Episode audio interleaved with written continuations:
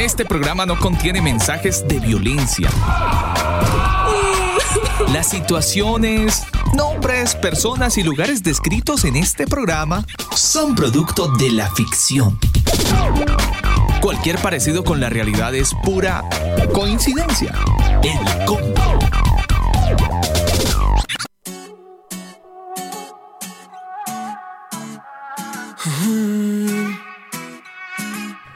Mis queridos amigos del combo, un cordial saludo de bienvenida para los que a esta hora del día se conectan a nuestra señal de radio. Hoy es martes 30 de junio.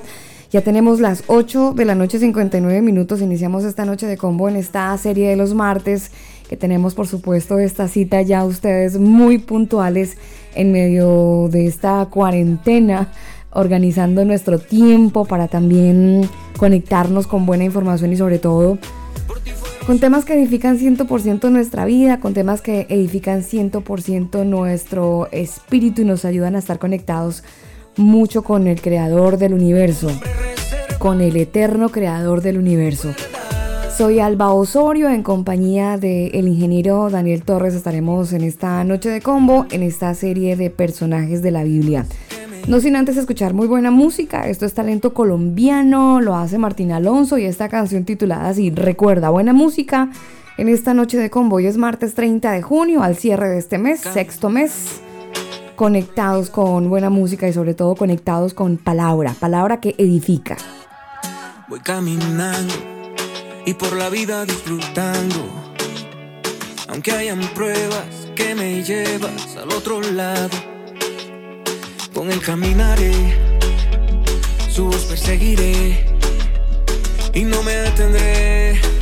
Recuerda,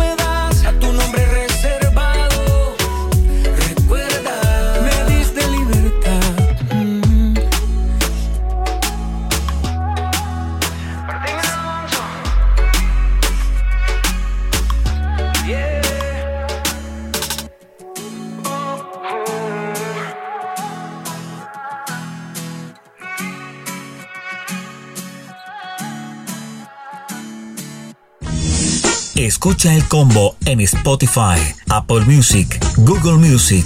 Nosotros te acompañamos. Solo Jesucristo es el camino, la verdad y la vida. Si te cuentan otra cosa, te están desinformando. El combo. Vai.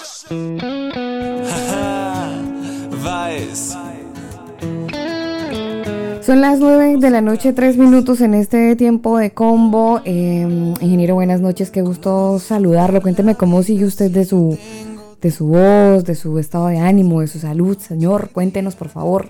Buenas noches, Alba, para usted y todos los oyentes del combo. Pues aquí estamos eh, saliendo de esta gripa que ha golpeado un poco duro, pero pues ahí estamos bien. Bien dentro de lo que cabe. Gripa normal, ¿no? Sí, normal, no, no, no, no es nada extraño. Eh, ¿Fue al médico? No, gracias. No, gracias. No, no, no, señora. Le, le No da, le da yo que le digan, ay señor, usted es, Me da miedo enfermarme allá en el médico. usted es demasiado positivo. Me da miedo enfermarme en el médico, así Ah, que ya. prefiero cuidarme en casa como lo hacíamos a lo abuelesco. ya, a lo abuelesco. O sea, con abuelesco. agüitas. Sí, con agüitas. ah, eso me sale como eh, así. Con agüitas, con cebollita, con ajitos, con... Ah, sí, arrabueles, correabueles. Ah, usted me está dando un remedio que por aquí comentamos hace un par de días. ¿Se lo Sí. tomó? Sí, señora. Ah, el de la cebolla, con Sí. el ajo y la canela. Queda el, el sabor ahí, pero, pero, pero bueno, ahí El es- sabor, pero el sabor a que al ajo A o la cebolla, canela. a Ah, cebolla, no, a le quedó mal entonces. le faltó ponerle más canela. Puede ser, o más miel. Debe ser, debe ser. Una, una de dos, dijo un amigo. Son las 9 de la noche, 5 minutos. Esta canción la hace Baez. Quiero saludar a la gente que está conectada con nosotros a través de nuestra plataforma digital mixlr.com slash slash el combo. Y también la gente que está conectada a través de nuestro sitio web de elcombo.com. Esta canción la hace Baez. Se titula así La vida que me das. Ya venimos con nuestro invitado y por supuesto con una descarga de información absoluta y completa. Eso será en contados tres minutos. La vida si yo tengo tu calor, si estás conmigo noche y día dentro de mi corazón. Cuando el día se hace negro, tú me vistes de color. Ahora soy un hombre nuevo porque tengo tu perdón. Conmigo vas cada mañana y cada parte de mi alma te dedica esta canción. Porque la cruz diste tu vida y venciste al tercer día para darme salvación. Lo que has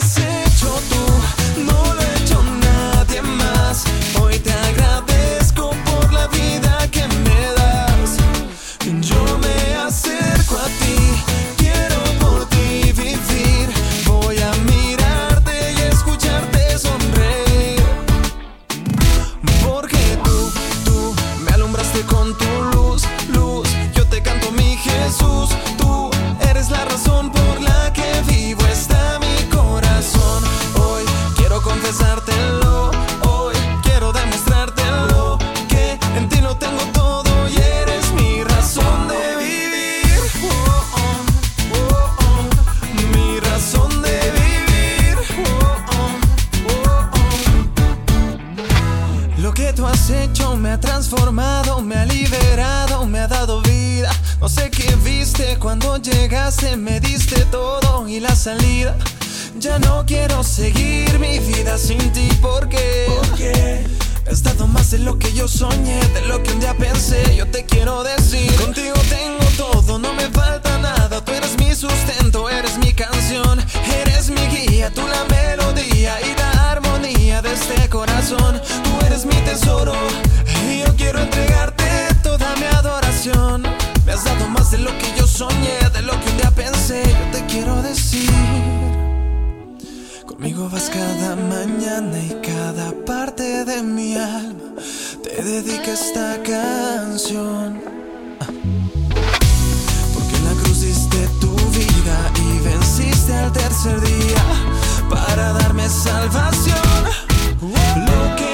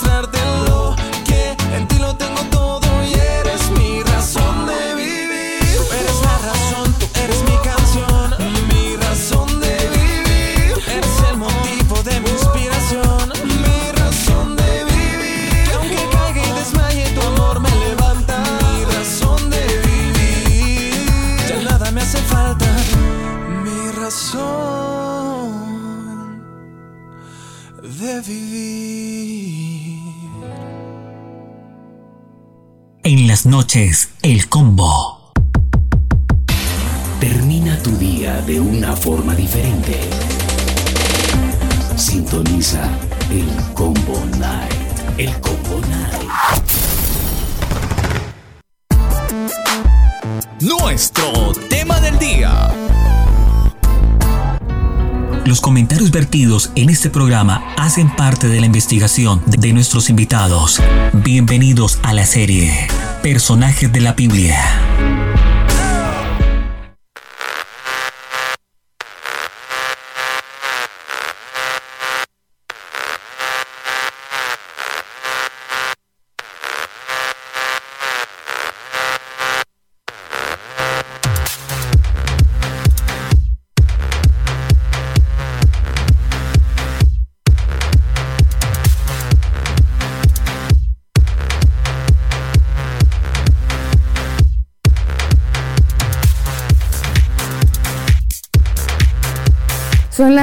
9 de la noche, 10 minutos. A esta hora iniciamos nuestra serie de los martes, personajes de la Biblia, una serie en la que ya estamos todos completamente eh, agendados los martes para descubrir parte de estas, eh, bueno, grandes personalidades que están eh, en la palabra del Señor Daniel y que gracias también a las luces que nos entrega Antonio Miranda, él es el director ejecutivo de la Escuela de Estudios Cielos Nuevos y Tierra Nueva de México.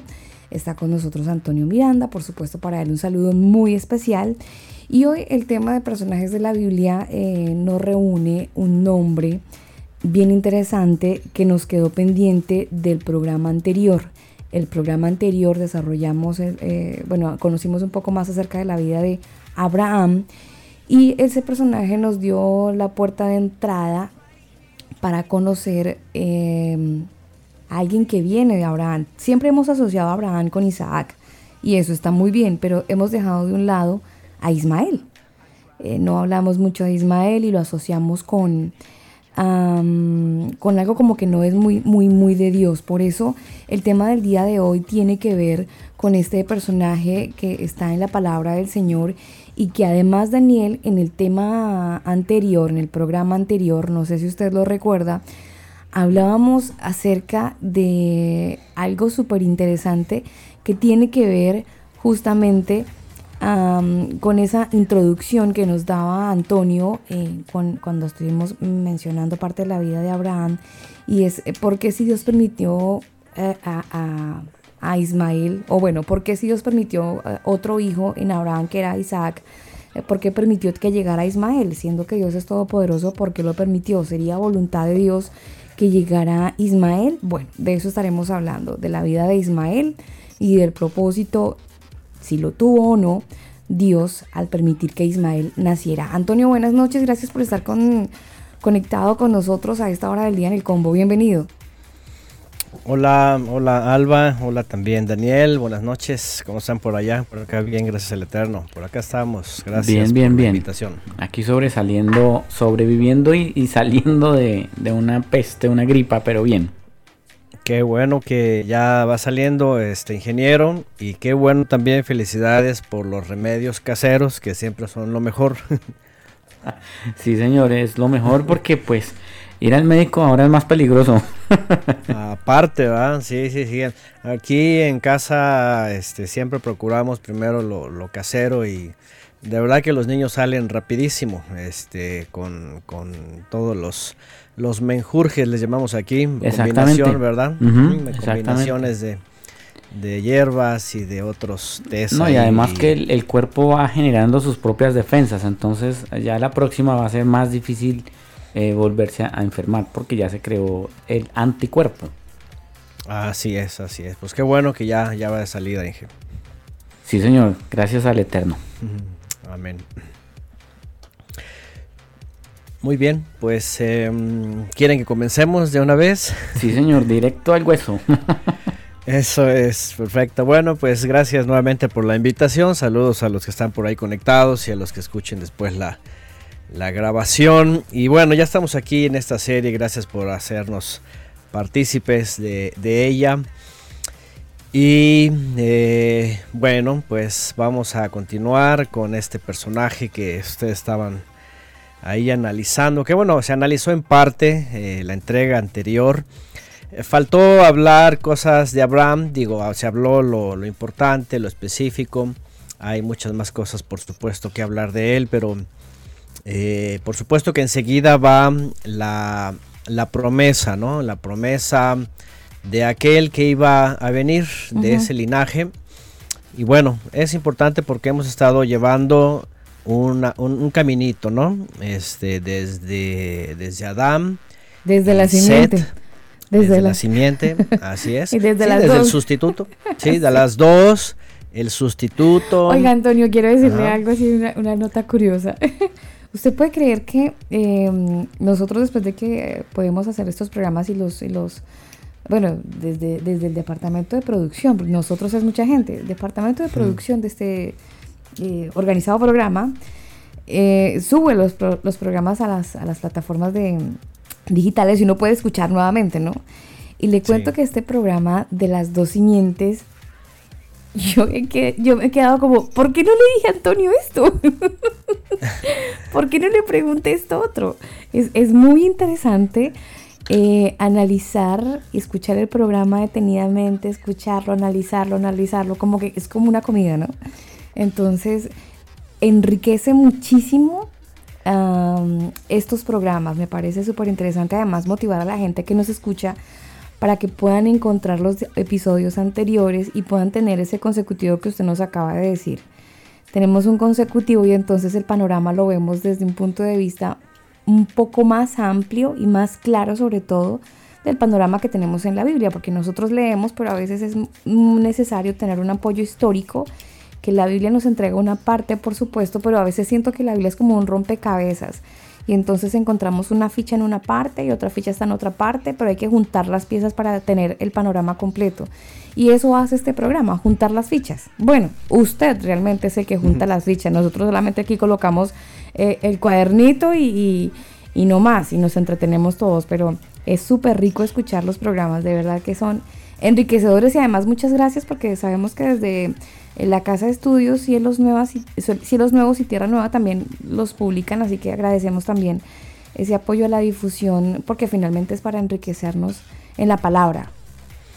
Sí, Sí, así es, que tenga este propósito, que alcance más oídos, ¿no? Porque sí, la verdad es de que eh, la Biblia, o bueno, el tema de redención, sí, está, hay que, hay que saber usar las piezas porque, porque este, sí, están, muchas piezas están sueltas y luego como ya lo hemos visto a través de algunos textos o personajes o lo vamos a ir viendo, salen doctrinas, salen, bueno, nada más y nada menos que el personaje de hoy, este, que por cierto, eh, su historia es muy corta y no aparece tanto en, digo, hay mucho que hablar de él, pero en tiempos bíblicos realmente casi brilla por su ausencia pero a raíz del personaje, ¿verdad? A partir del siglo VII,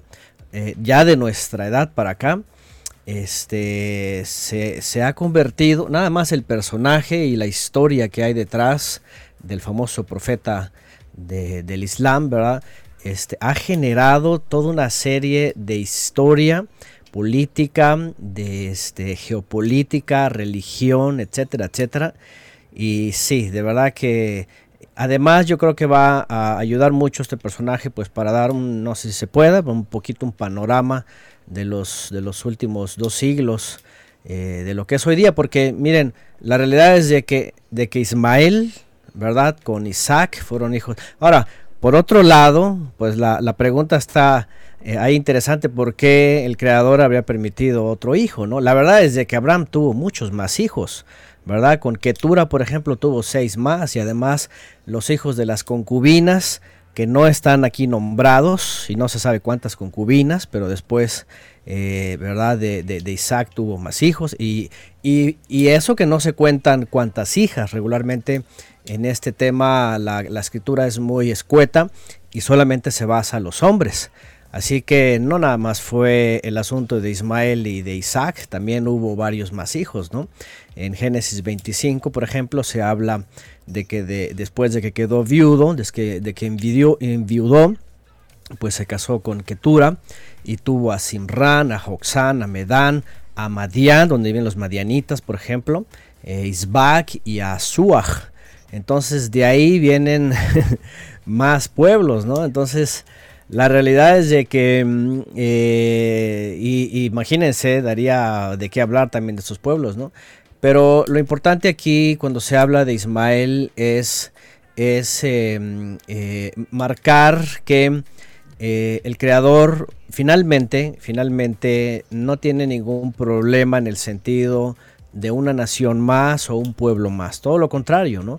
De hecho, su propósito era que, la humanidad se multiplicara y que las naciones vinieran y que fueran parte de, la redención, que las almas, finalmente las almas, todos nosotros, aunque caímos a donde caímos, sea Chile, Colombia, México, Arabia, donde sea, somos almas que eh, hubiéramos eh, o, crecimos y nacimos o venimos de cualquier linaje, de cualquier cultura, de cualquier ídolo, de lo que sea, y al final todos tenemos la oportunidad de escuchar eh, al creador y, pues finalmente también de saber de, su ungido, ¿no? Igual los árabes, o sea, la realidad es de que lo que se conoce como los porque también hay que hacer la diferencia, ¿verdad? Que es árabe, o que es ismaelita, que es árabe, que es musulmán, ¿verdad? Que es, este, hay, varias designaciones, que igual que en el judaísmo, también... Eh, hay mucha ignorancia ¿no? respecto a esto, ¿no? Hay veces están, están hablando de árabes y creen que, o, de islámicos o de musulmanes y creen que son árabes, ¿no? O, de árabes y creen que todos son, por ejemplo, este, islámicos, ¿no? O, o chiitas o sunitas, porque también son dos grandes grupos, ¿no?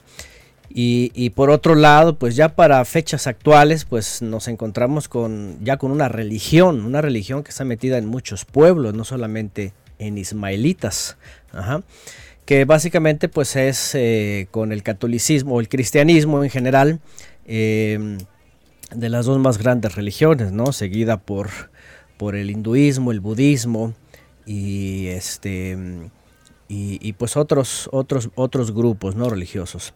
Entonces, bueno, pero hay que identificar, eh, primero hay que ir al texto, por supuesto, hay que saber qué es lo que dice el texto, porque como ya lo mencionaron antes, y lo vamos a ver ahora en Génesis 16, pues eh, viene el famoso evento, ¿verdad? De que pues Saraim, eh, pues pasaban los años, imagínense, fue llamado él a los 75 Ajá.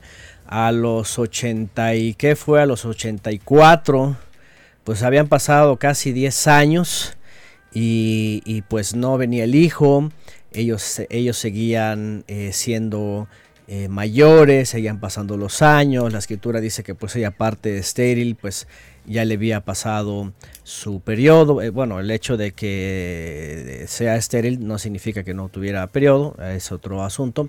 Pero la cosa aquí es de que entendemos que era, era cada vez más... Eh, era más difícil. Más difícil. Sí, sí, estaba más imposibilitada, sobre todo ella, ¿no? Porque el varón, bueno, se cuenta que tiene eh, más, más posibilidad, ¿verdad? Y, y bueno, Ah, vemos algo interesante porque sí, la primera pregunta es ¿por qué el Eterno habría permitido esto? Porque definitivamente no se le escapó de las manos. Definitivamente no es algo tampoco que en sueños el Eterno le dijo a Abraham, no lo hagas, no escuches a, tu mujer. Eh, no es algo que tampoco eh, necesariamente le iba a traer una maldición, ¿no? No hay nada de que vendrá una maldición o realmente no encontramos nada, al contrario. Tenemos dos capítulos, el 16 y el 25. Este, no, el 16 sí, ¿cuál es el otro? Me parece que es el 20, no, el, el 16, 16. Dice aquí eh, Juan Francisco dice que Abraham tenía 86 años cuando nació Ismael. Génesis 16, 86. 16. Fíjense, 86, o sea que desde que fue llamado y el Eterno le le dijo que se fuera le iba a, cumplir esta promesa, pues habían pasado este, 11 años, ¿no? Entonces, eh, tenemos estos dos capítulos en Génesis que se concentran en ellos. Ah, y les iba a decir, y no solo no le impidió, no solo no le dijo que recaería una maldición o, o, tampoco en la escritura vemos algo que diga por cuanto Abraham desobedeció o Abraham cometió el error de escuchar a su mujer o nada, o sea, realmente no hay nada de contrario. Todo lo contrario, los capítulos que vemos sobre ellos, aunque sí tiene sus detalles, vamos a, ver lo que los comentaristas sobre esto. Pero la verdad es de que incluso hasta el ángel del Eterno, que en, es, que en sentidos hebraicos, en sentidos bíblicos, es el Mesías enviado, obviamente, se le aparece nada más y nada menos que Agar dos veces, ¿no? Eh, cuando está embarazada, justo cuando Sarai la, despide, que le dice regresa y sujétate a tu, a tu, a tu este, eh, ama. Y, después, cuando finalmente la expulsan y ahí va con, el muchachito. Entonces, este, es favorecida. O sea, realmente ni siquiera em, eh, otros personajes de la Biblia, ¿verdad? Incluso varones tienen este privilegio. En el judaísmo incluso se reconoce. Aunque obviamente el judaísmo, el judaísmo tiene cierto recelo, ¿no? Porque ahora déjenme decirles que eh, el judaísmo ya contemporáneo de los últimos siglos, sobre todo los últimos dos siglos, eh, traen un asunto ya geopolítico, cuestión religiosa y cuestiones de, cultura y sobre todo del modernismo y el sionismo, que traen mala onda contra, contra lo que se llame árabe, ¿no? Árabe o musulmán o lo que sea, que todo que tenga que ver con ismaelitas, ¿no? Cosa que en el judaísmo de medieval y antes de la época media, incluso de la época del Mesías, pues nunca hubo ninguna rivalidad. E incluso la misma Biblia, si habla de rivalidad, pues habla con los filisteos, habla con los todos los cananeos, habla rivalidad hasta con Edom, ¿verdad? Este, por, por Esaú y, y Jacob. Habla de otras rivalidades, mucho menos habla de rivalidades con Ismael. Entonces, este, eh, se va a dar para, para, aportar un poquito históricamente sobre dónde fue la tergiversación o cómo el creyente tiene que ver hoy día este, esta, e, e, esta faceta histórica, ¿no? Eh, bueno, el caso acá es que mm, hay, ustedes conocen, saben toda la, la, la doctrina, la doctrina está basada en una etiqueta, ¿verdad? Que al menos yo cuando estuve en las iglesias cristianas no dejaba de escuchar. Eh, eh, la falta de fe y que le quisieron ayudar, a Dios, ¿no? Cuando el asunto de, de. Y si quieren vamos al capítulo 16 directamente y dice que Saraí, mujer o Sarai, mujer de, de Abraham, no le daba hijos. Dice, pero ella tenía una sierva egipcia cuyo nombre era Agar. Y dijo Sarai a Abraham, mira ahora, oh eterno, dice el eterno me ha impedido tener hijos, te ruego que te llegues a mi sierva. Parece que era ella la, la que estaba más preocupada.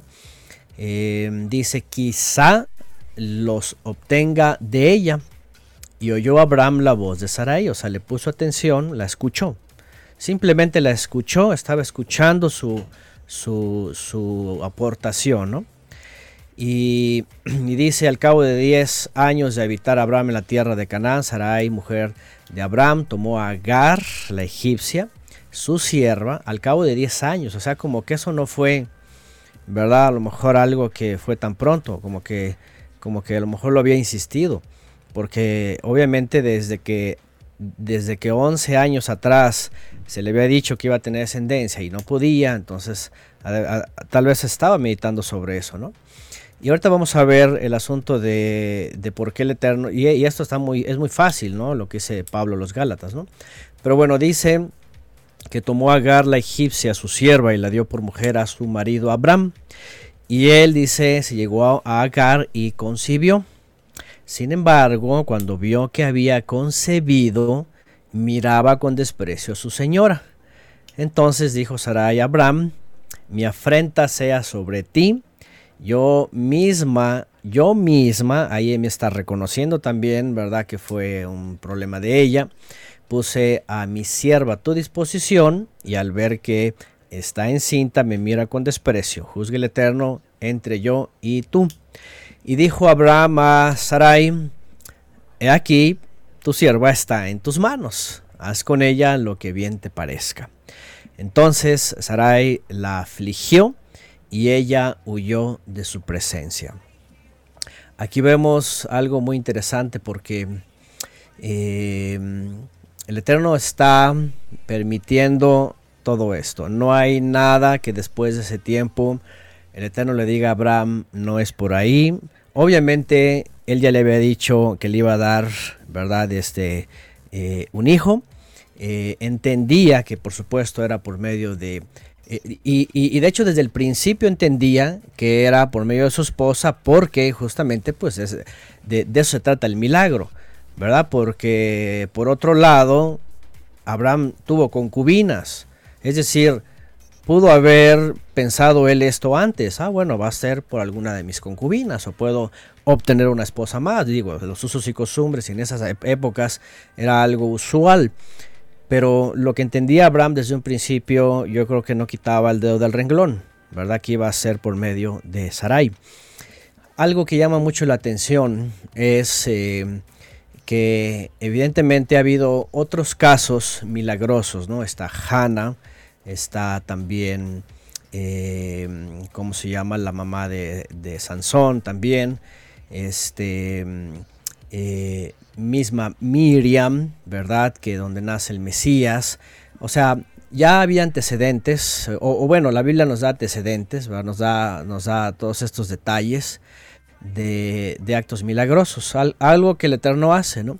Pero también en donde estas almas son especiales, son enviadas especialmente con un propósito. Almas que no van a fallar, por decirlo, ¿no? Aquí es donde entra este tema de la predestinación. Pablo cuando habla a los efesios es muy claro. Cuando empieza a hablar a los efesios sobre la famosa predestinación, dice nosotros. O sea, hablando de lo que el Eterno iba a hacer por medio de Abraham, su descendencia, el linaje para que viniera el Mesías. Y después Pablo en los Efesios dice, y ahora ustedes que han creído, o sea, le habla a los gentiles, a los, a los de origen gentil. Entonces, cuando este tema de la predestinación, que el calvinismo lo toma en general, Pablo realmente, cuando habla de eso, está hablando de ellos como un pueblo que vino de un asunto milagroso, de un alma especial que fue enviada en un momento especial y que y que no iba a haber otro plan más que a través de ese linaje. Tanto también que se confirma en la vida de Jacob, ¿verdad? Porque es el elegido, es un alma también especial y también, también que tiene características especiales. Y almas que son enviadas con propósitos específicos. Aquí es donde se habla de, de destinados para algo, ¿no? Los profetas, por ejemplo, ¿no? Eh, diferente a el resto de, o, la gran mayoría de la humanidad que, eh, que, estamos siendo probados más bien.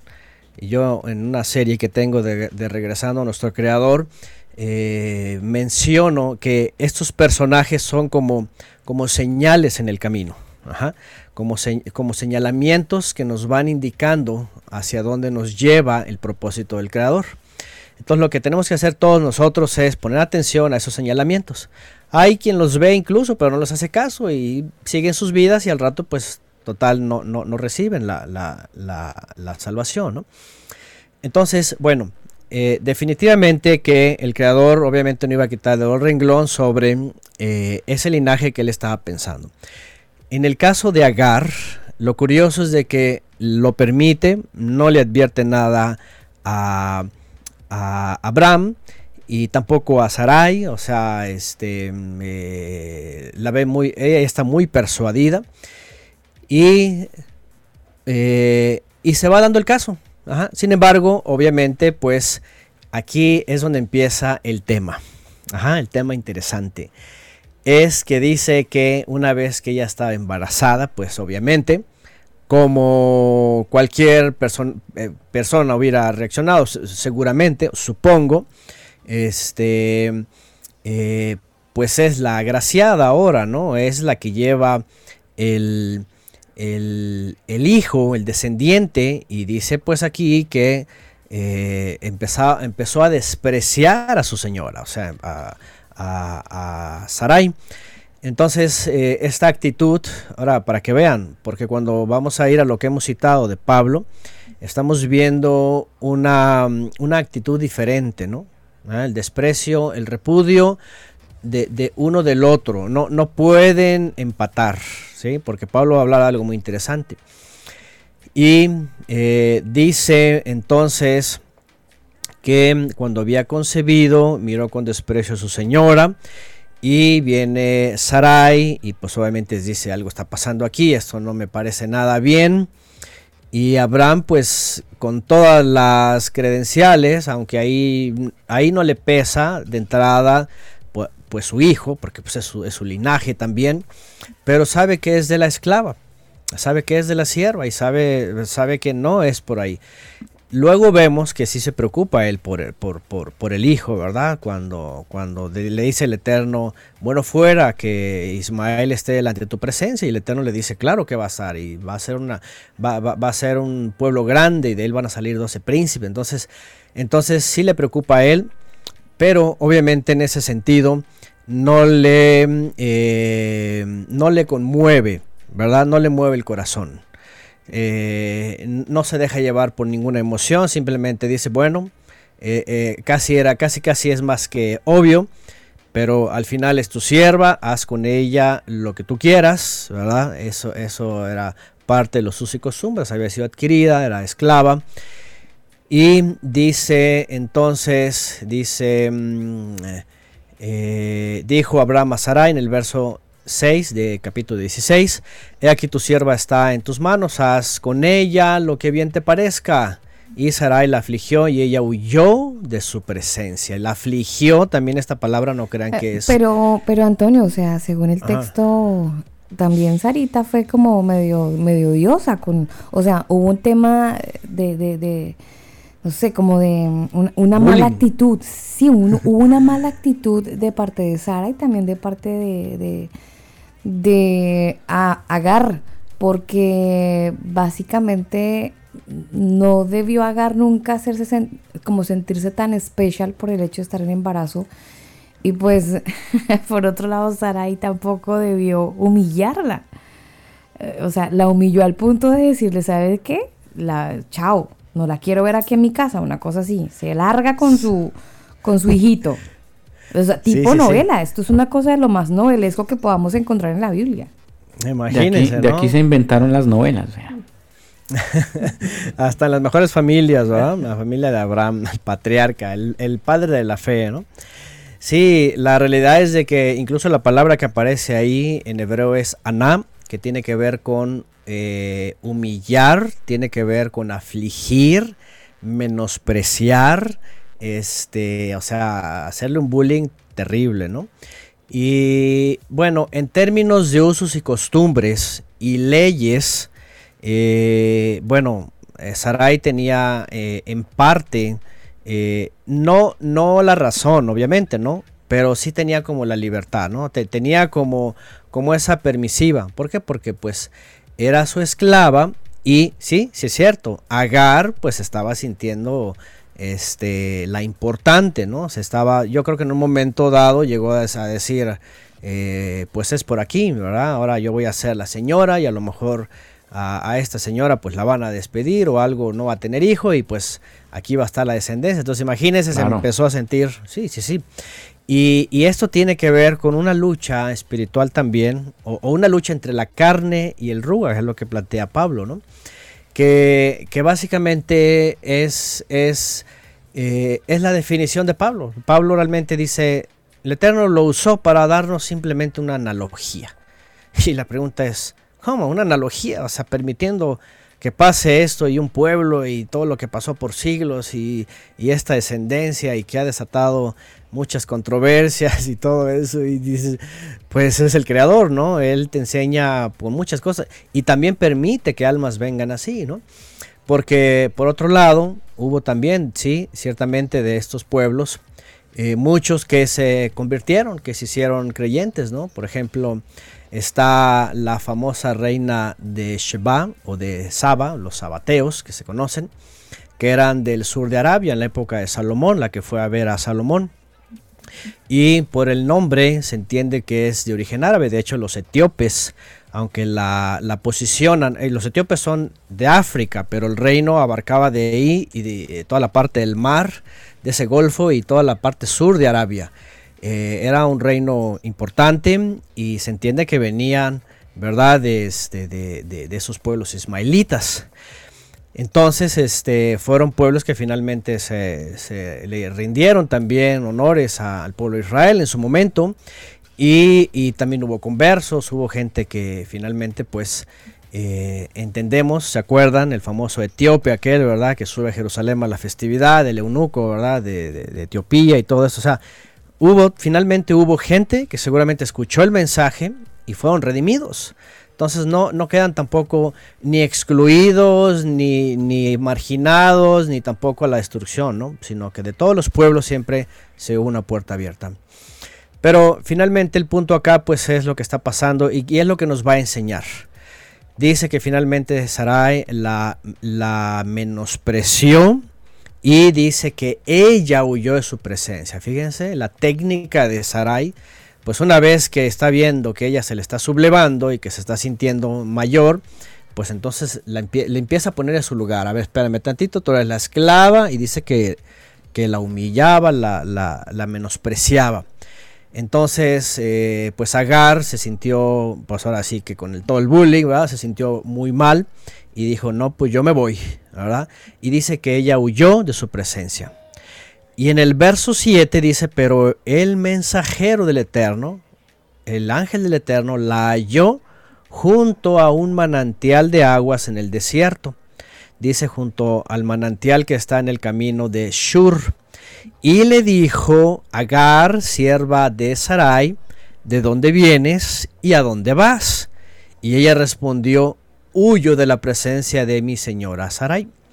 Entonces le dijo el ángel del Eterno, vuélvete a tu señora y humíllate, dice, bajo sus manos.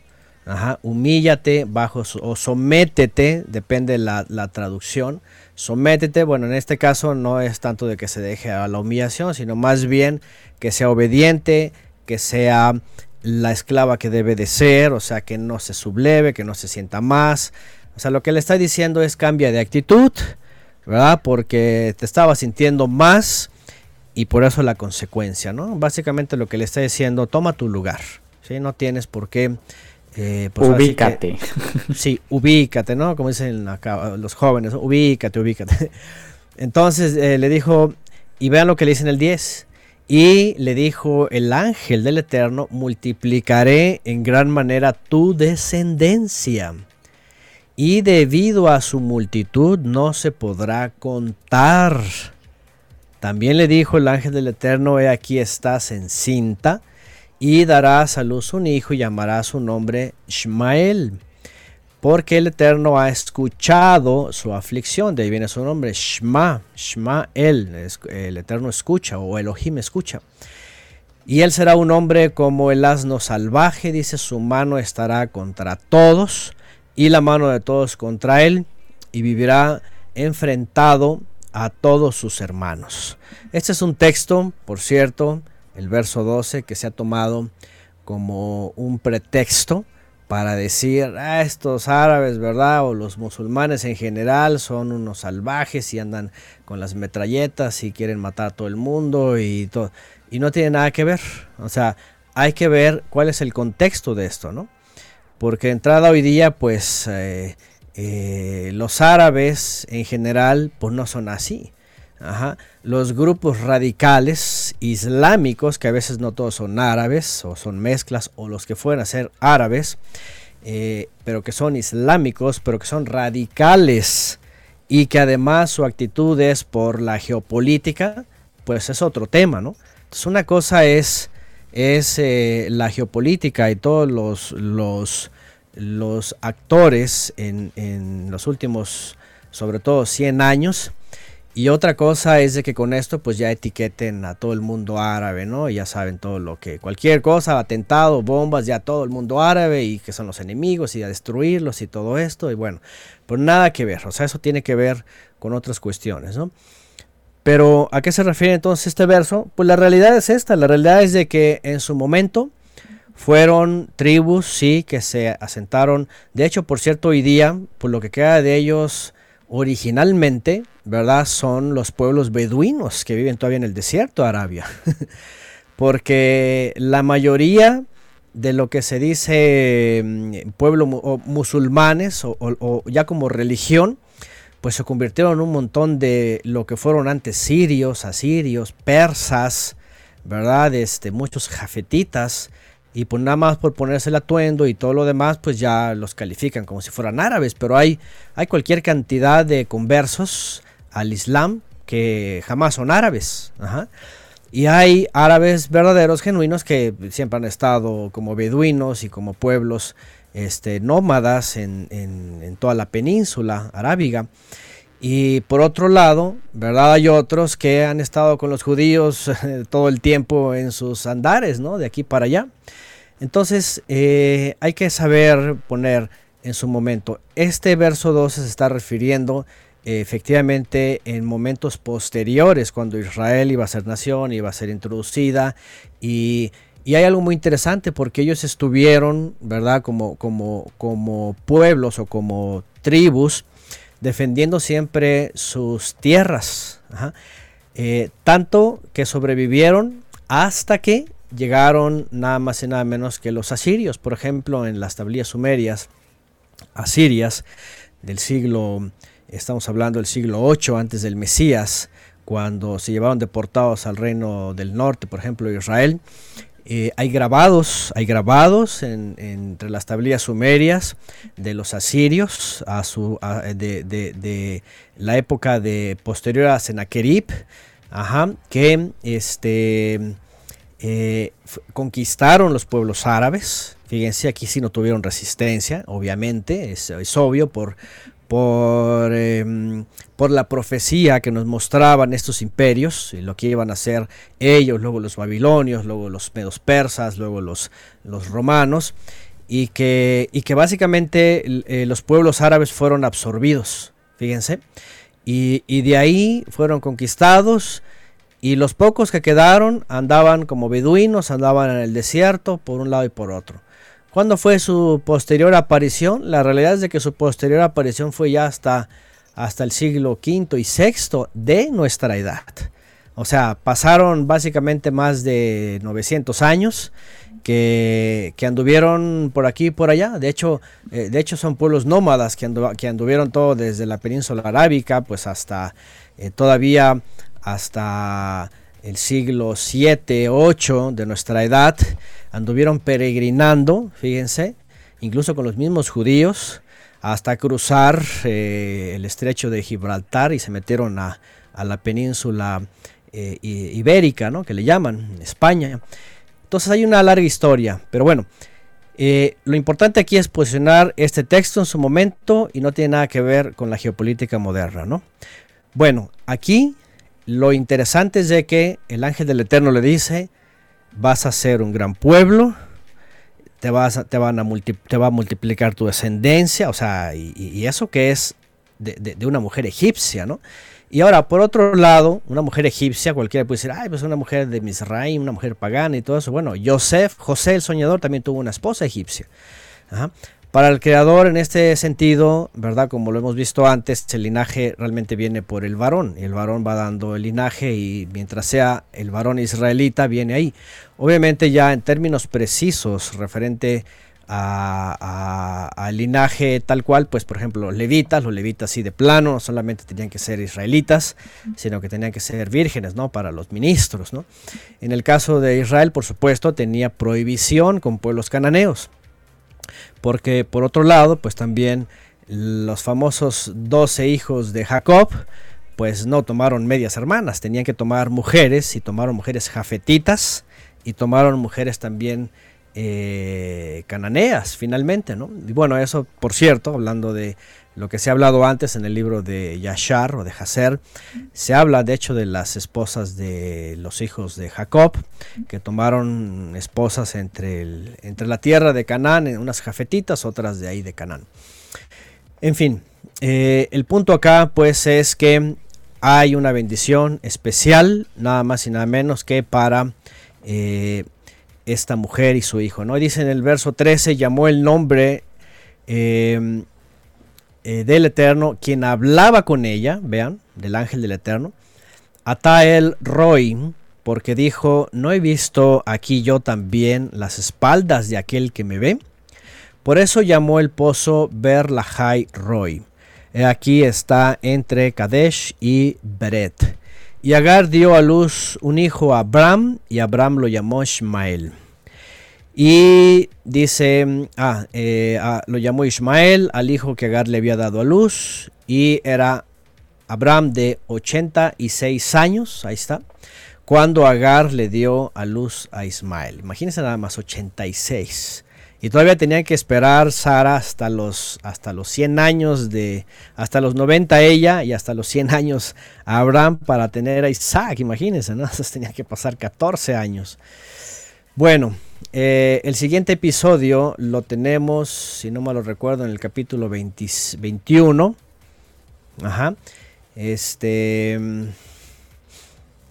En donde vuelve a aparecer el tema de Agar que dice en el verso, estoy en el capítulo 21, ah, que ya viene aquí el, nacimiento, por supuesto, de Isaac, viene el asunto de la risa, todo. Y dice en el 7, añadió quien le hubiera dicho a Abraham que Sara mamantaría hijos, aquí ya se le cambió el nombre a Sara, pues le he dado a luz un hijo en su vejez y creció el niño y fue destetado, entonces hizo eh, Abraham un gran banquete el día en que Isaac fue destetado. Aquí también hay, aquí, por ejemplo, aquí hay otra costumbre, ¿no? usos y costumbres. Los antiguos dicen que se destetaba a los tres años y se hacía una fiesta especial, se le hacía un banquete. La tradición judía dice que para esa fecha ya, ya se sabía el Aleph Bet y bueno, algunas cuestiones de la Torah. Pero eh, obviamente ya empieza a tomar importancia. Sin embargo, sigue Agar con su hijo ahí. Pero dice en el 19, pero Sara vio que el hijo que Abraham había tenido de Agar, la egipcia, se burlaba. y aquí viene otra vez la actitud, ¿verdad? Por supuesto que viene otra vez la actitud. Ahí hay un revanchismo, ¿no? La palabra incluso en el judaísmo ha tornado una serie de, comentarios, por supuesto, e incluso algunas adjudicaciones muy severas eh, a, Ismael. Eh, Rashi, por ejemplo, en su comentario a la Torah, Rashi es un, es un judío del siglo XII, si no me lo recuerdo, nuestra edad, obviamente, que da un comentario de toda la Torah eh, y dice este hombre que la, la expresión a la conducta de, Ismael era incluso, aparte de bullying, ¿verdad? Este, en cuestiones este, eh, depravadas, ¿no? Según él, obviamente, ¿no? Aquí otra vez vuelve un poquito a nacer, porque de hecho en, el Nuevo Testamento, por ejemplo, en la carta de Pablo a los Gálatas, dice que lo perseguía nada más. No dice que otra cosa, ¿no? Y es que eh, la misma palabra, por ejemplo, dicen los comentaristas, la misma palabra en hebreo que aparece eh, de que hacía fiesta o se burlaba con él, eh, aparece nada más y nada menos que en el, en el libro de Éxodo, en donde el pueblo de Israel dice que como tardaba Moisés, le dijeron a Aarón, ¿sabes qué? Vamos a hacerle fiesta al Eterno, y, pero vamos a hacerlo así como nosotros queremos y haz un ídolo y entonces dice que les hizo un ídolo y dice que empezaron a beber y a danzar, dice, y a burlarse. O sea, según la expresión, pues a tener una conducta este, inadecuada, ¿no? A, a salirse de sus casillas todos, ¿no? Entonces, por eso en los comentaristas judíos dicen que Ismael realmente era un jovencito que eh, le hacía más que bullying, ¿no? Quería dañarlo psicológicamente incluso, ¿no? Pero bueno, el caso es de que eh, eh, no significa algo tan grave en el sentido de que, dice en el 10, por eso le dijo a Abraham, expulsa a esta esclava y a su hijo, porque no heredarán el hijo de esa esclava con mi hijo Isaac. Y bueno, aquí viene otra vez eh, Sara, en este caso ya Sara, y viene otra vez con la queja, ¿no? Aquí vino esta mujer de regreso y pues sí, se sometió y estuvo todo bien. Pareciera que ya habían pasado todos esos 14 años y se había portado bien hasta que hasta que el muchacho pues le empezó a hacer esta saña ¿no? a, Isaac y ya, ya no aguantaba Sara ¿no? y bueno finalmente dice que el 11, pero el asunto pareció muy grave ante los ojos de Abraham por cuanto era su hijo, aquí ya, aquí ya le tenía consideración, ¿verdad? Ya estaba creciendo, pues ya, ya lo tenía, eh, pues obviamente como hijo legítimo y además seguramente pues ya le había a lo mejor eh, asignado en su herencia porque dice, de hecho dice que Abraham ah, les dio dones, les dio regalos a todos sus hijos y también a los hijos de las concubinas. Solamente a Isaac, obviamente le heredó pues la mayor parte, ¿no? Porque pues era el hijo de la promesa. Bueno, dice en el 2 entonces dijo Elohim, fíjense, dijo Elohim a Abraham, no parezca grave ante tus ojos lo del muchacho y tu sierva. Escucha la voz de Sara en todo lo que te dice, porque en Isaac te será llamada descendencia. Evidentemente, eh, entre sus linajes que ya tenía Abraham o que iba a tener, tenía que recordar, porque por un lado, pues yo creo que cualquier padre, ¿verdad? Este puede ver con los mismos ojos a todos sus hijos, ¿no?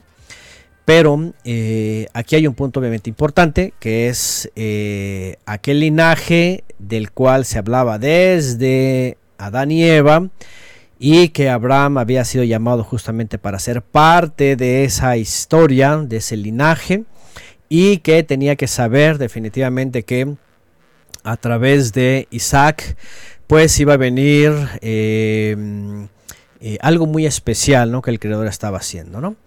Entonces bueno, eh, dice que le ponga atención a, a, a Sara y dice, aunque también del hijo de la sierva, y aquí también le dice el, eh, Todopoderoso, le dice a Abraham, aunque también del hijo de la sierva haré una nación, pues él es descendiente tuyo. O sea, no le está quitando mérito, le está diciendo, es tu hijo y también voy a ser una gran nación.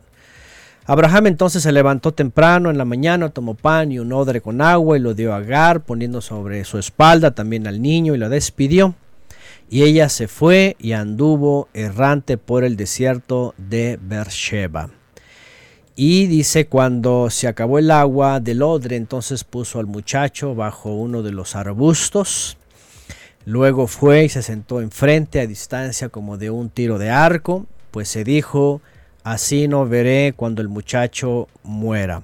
Se sentó enfrente y alzó su voz y lloró. Estaba muy afligida, imagínese esta mujer en esa circunstancia, con, con, esta fragilidad también, ¿verdad? Mental, psicológica, todo, todo lo que venía a su mente.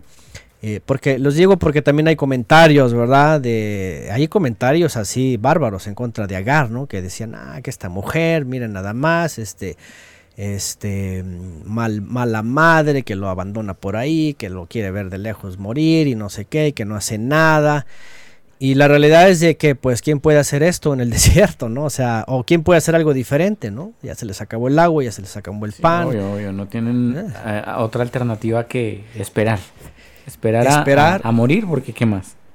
Sí, esperar a morir. Aquí, aquí realmente, por otro lado, sí, ciertamente no vemos, al menos no está relatado, no está escrito que eh, ella esperaba en el Eterno. Simplemente ella dijo, aquí se acabó el asunto. No quiero estar de cerca, no quiero ver cuando, cuando caiga, este, eh, por la, ¿cómo se llama? Este efecto por el sol y el calor y la sed. ¿Inanición será? Eh, eh, sí, seguramente, ¿no? Este, sí, porque pues, estaba deshidratado, estaba cansadísimo, o sea, en cualquier momento, boom, ¿verdad? Y, y aquí, pues lo más interesante, pues, es de que, como- no como en otras cosas o, o en otros textos, que por ejemplo le tra- el Eterno trae este juicio por pecados o consecuencias o eso, no, o sea, viene a, a la ayuda de Agar. ¿ah? Y dice en el 17, pero el Todopoderoso oyó la voz del muchacho, el muchacho estaba, ¿verdad?, quejándose, estaba implorando, y el ángel, y, y la voz significa que él, él, y eso es de lo, eso es de lo que de lo que empieza de pronto a conectar, ¿no? Sobre, sobre la fe de estos hombres posteriormente, ¿no? Porque, mm, eh, por supuesto que en el Corán, ya hablando del mundo islámico, ¿verdad? De, de- la religión tal cual, fundada por, por, eh, por Mahomet o, o Mahoma, eh, pues ellos tienen su propia versión. ellos dicen que pues Ismael es el primogénito, que Ismael fue el que iba a ser sacrificado en la roca, en la famosa roca donde está hoy día el domo de la roca, que pues la fe es de ellos, que los judíos en realmente eran, son los hermanos menores y todo. Viene aquí también este, este tema, que obviamente ellos lo hacen grande, ¿verdad? Pero, o sea, si nos basamos, por supuesto, en la Torah, pues lo que estamos viendo aquí es de que sí, había una promesa, venía un hijo que tenía que ser. Y por supuesto que el Eterno tampoco significa que va a dejar a un lado aquí. Aquí lo algo importante es sí, no le va a dar el lugar primordial a Ismael, pero tampoco lo va a abandonar. ¿sí? No lo va a abandonar. Dice que escucha su clamor. Dice, y el ángel del Todopoderoso llamó a Agar desde los cielos. Vean, desde los cielos. O sea, ustedes díganme que israelita no podría tener como que, así como que ganas, o, o- hoy día nosotros, ¿no? O sea, que se hable de los cielos el Todopoderoso, ¿no? Entonces le habló Agar desde los cielos y le dijo, ¿qué tienes, Agar? No temas, porque el Todopoderoso ha oído la voz del muchacho. ¿En dónde está? Levántate, alza al muchacho y sosténlo con tu mano, porque haré de él una gran nación. Otra vez, la segunda vez ya es confirmación. En la Torá, una segunda vez ya es confirmación. Y el Todopoderoso le abrió los ojos y vio un pozo de agua. Parece que estaban, o estaban velados, ¿verdad? Por la insolación o por todos esos efectos, ¿verdad? A punto de la muerte. O el Eterno pues eh, hizo algo en el desierto, ¿verdad? Y les puso ahí agua. O sea, digo, para él no hay nada imposible. El caso es de que le dijo, eh, ahí está el agua, ¿verdad? Llenó el odre de agua y dio a beber al muchacho. Y estuvo el Todopoderoso con el muchacho, el cual creció, estuvo con él. Fíjense nada más. El cual creció y habitó en el desierto y fue tirador de arco. Antonio, ¿por aquí- qué, por ah. qué se- perdón que lo interrumpa, por qué Sí. siempre nos han mostrado a Ismael como el malo de la historia? Siempre nos han Ah. mostrado, eh, usted está como, como Agar tomando agua también del odre. Sí, un poquito de agua, ¿verdad? Claro, claro, claro. Sí, sí, Antes sí, de que pero- pegara la insolación. pero, pero, pero tenaz, porque siempre nos han mostrado a Isa- a, a Ismael como, pues, como el, el- o sea, como el malo del paseo y el malo de la historia. Y resulta que Sí. Dios ha estado con él desde el principio y ha permitido todas las cosas y la misericordia del Señor ha estado con Ismael desde el mismo Oh, momento sí. de su concepción. Eh, y, y empieza uno como a decir, pues madre, ¿qué fue lo que pasó? Porque siempre nos han puesto a Ismael como el malo y como que el, el usurpador. Y resulta que él también tiene mucho derecho porque Dios también lo cuidó, permitió primero que naciera y ahora ha estado cuidando parte de su vida eh, en este tiempo donde ellos han estado solitos en el desierto. Sí, sí, sí, sí. O sea, la realidad es esto. O sea, en la Biblia siempre ha tenido un lugar especial. ¿Por qué se ha enseñado? Bueno, primero que nada, porque a lo mejor muchos no han leído esto con atención y luego porque la doctrina, obviamente, pues es lo que ha tergiversado toda la Biblia de principio a fin. Antonio, pero de, Y- de todas maneras esto está muy influenciado con, y hasta el día de hoy, con, con lo que pasa en la franja de Gaza, por ejemplo. Ah, bueno, por ejemplo, ¿no? Y otro tema, justamente le iba a decir, uno es la falta de lectura eh, consciente, otra es la teología que tergiversa todo, y la otra es justamente la teología eh, controlada, manipulada por eh, la geopolítica religiosa de los últimos 100 años, ¿no? Porque el tema con Ismael, y, yo se los digo porque si, si hay alguien que vivió esta parte del debate y de la controversia, no, y no, y no solo de eso, de la guerra, este, fui yo quien estuve a punto, por ejemplo, de unas ideas locas que nos metieron en la, en la, en la religión. De entrada, sí, en el cristianismo, pues sí, sí se le ve así como que, ah, pues ese es el malo porque son los árabes, ¿no? Y los árabes quieren acabar con los judíos Sí, y con sí, de sí. todo, ¿no? Y luego, número dos, cuando uno entra al, al- al entorno del mesianismo o el efraimismo, aquí está más grave el asunto. Porque la teología de los últimos, podría yo decir, de los últimos 100 años aproximadamente, un poco menos, ¿eh? realmente, eh, está basada en un invento de discordia y de odio, ya ni siquiera con los palestinos, ahora es con el mundo islámico o, o con el mundo árabe, ¿no? Que en una cosa son los árabes, otra cosa es el islam y otra cosa son los palestinos, ¿no? Entonces, este, ni los palestinos existen hoy día, ni, ni los judíos han ten- históricos han tenido problemas con los árabes, y ni tampoco el Islam, por ejemplo, con el judaísmo, porque los dos tienen al, patriarca como, a Abraham como patriarca, los dos tienen las mismas leyes, por ejemplo, tanto de alimentación como de vida, etcétera. O sea, realmente no han tenido ningún pleito así mm, eh, marcado en la historia. Entonces la pregunta es, ¿y cómo es que la gran mayoría pues enseña esto? No, bueno, por la geopolítica, la religión sionista, ¿no? El sionismo es un movimiento eh, eh, judío nacionalista, eh, moderno, bueno, tiene su historia, pero el moderno ha generado tanto dentro del judaísmo como por supuesto ha reenseñado al cristianismo que todo lo, todo lo que se llame árabe pues es, es enemigo, eh, son asesinos, quieren destruir al mundo, quieren llenar el mundo de mezquitas, quieren convertir al mundo en, en islámicos, etcétera, etcétera. Y pues la verdad es que no es cierto, no es cierto, ¿no? Y este, pero es por la geopolítica. ¿no? Antonio, pero entonces yo sé que me voy a pegar un brinco en la historia de lo que estamos hablando hoy, pero solamente es para, para dejarlo ahí sobre la mesa. Usted verá si quiere abordarlo ahorita o más adelante. Pero eh, de todas maneras, cuando hablábamos acerca de, de- de- de Ismael y entonces recordamos a, a- a Isaac y que la promesa y entonces em, para muchos cristianos hasta el día de hoy el problema que existe en la franja de Gaza o en esa zona de Medio Oriente tiene que ver con la promesa que el Señor dio a Abraham por ser eh, Abraham con su hijo, en este caso el de la promesa que era Isaac y no Ismael. Y entonces nos pegamos de ahí para aceptar a unos y rechazar a otros. ¿Esa postura entonces está mal? totalmente errónea, totalmente mal, fuera de contexto, tergiversada, manipulada. Bueno, miren, este es un tema bien, bien, bien amplio, es muy delicado, pero por otro lado es muy fácil de, resolverlo, ¿no? Si quieren, nos metemos de una vez a este tema, porque sí, miren, eh, rápidamente si quieren les- les voy a hablar un poco más de historia y nos metemos a este tema porque es importante. De hecho, hablar de Ismael, ¿verdad? Este, en la Biblia no encontramos más que esto. De ahí en más, este, no hay nada. O sea, realmente no hay nada.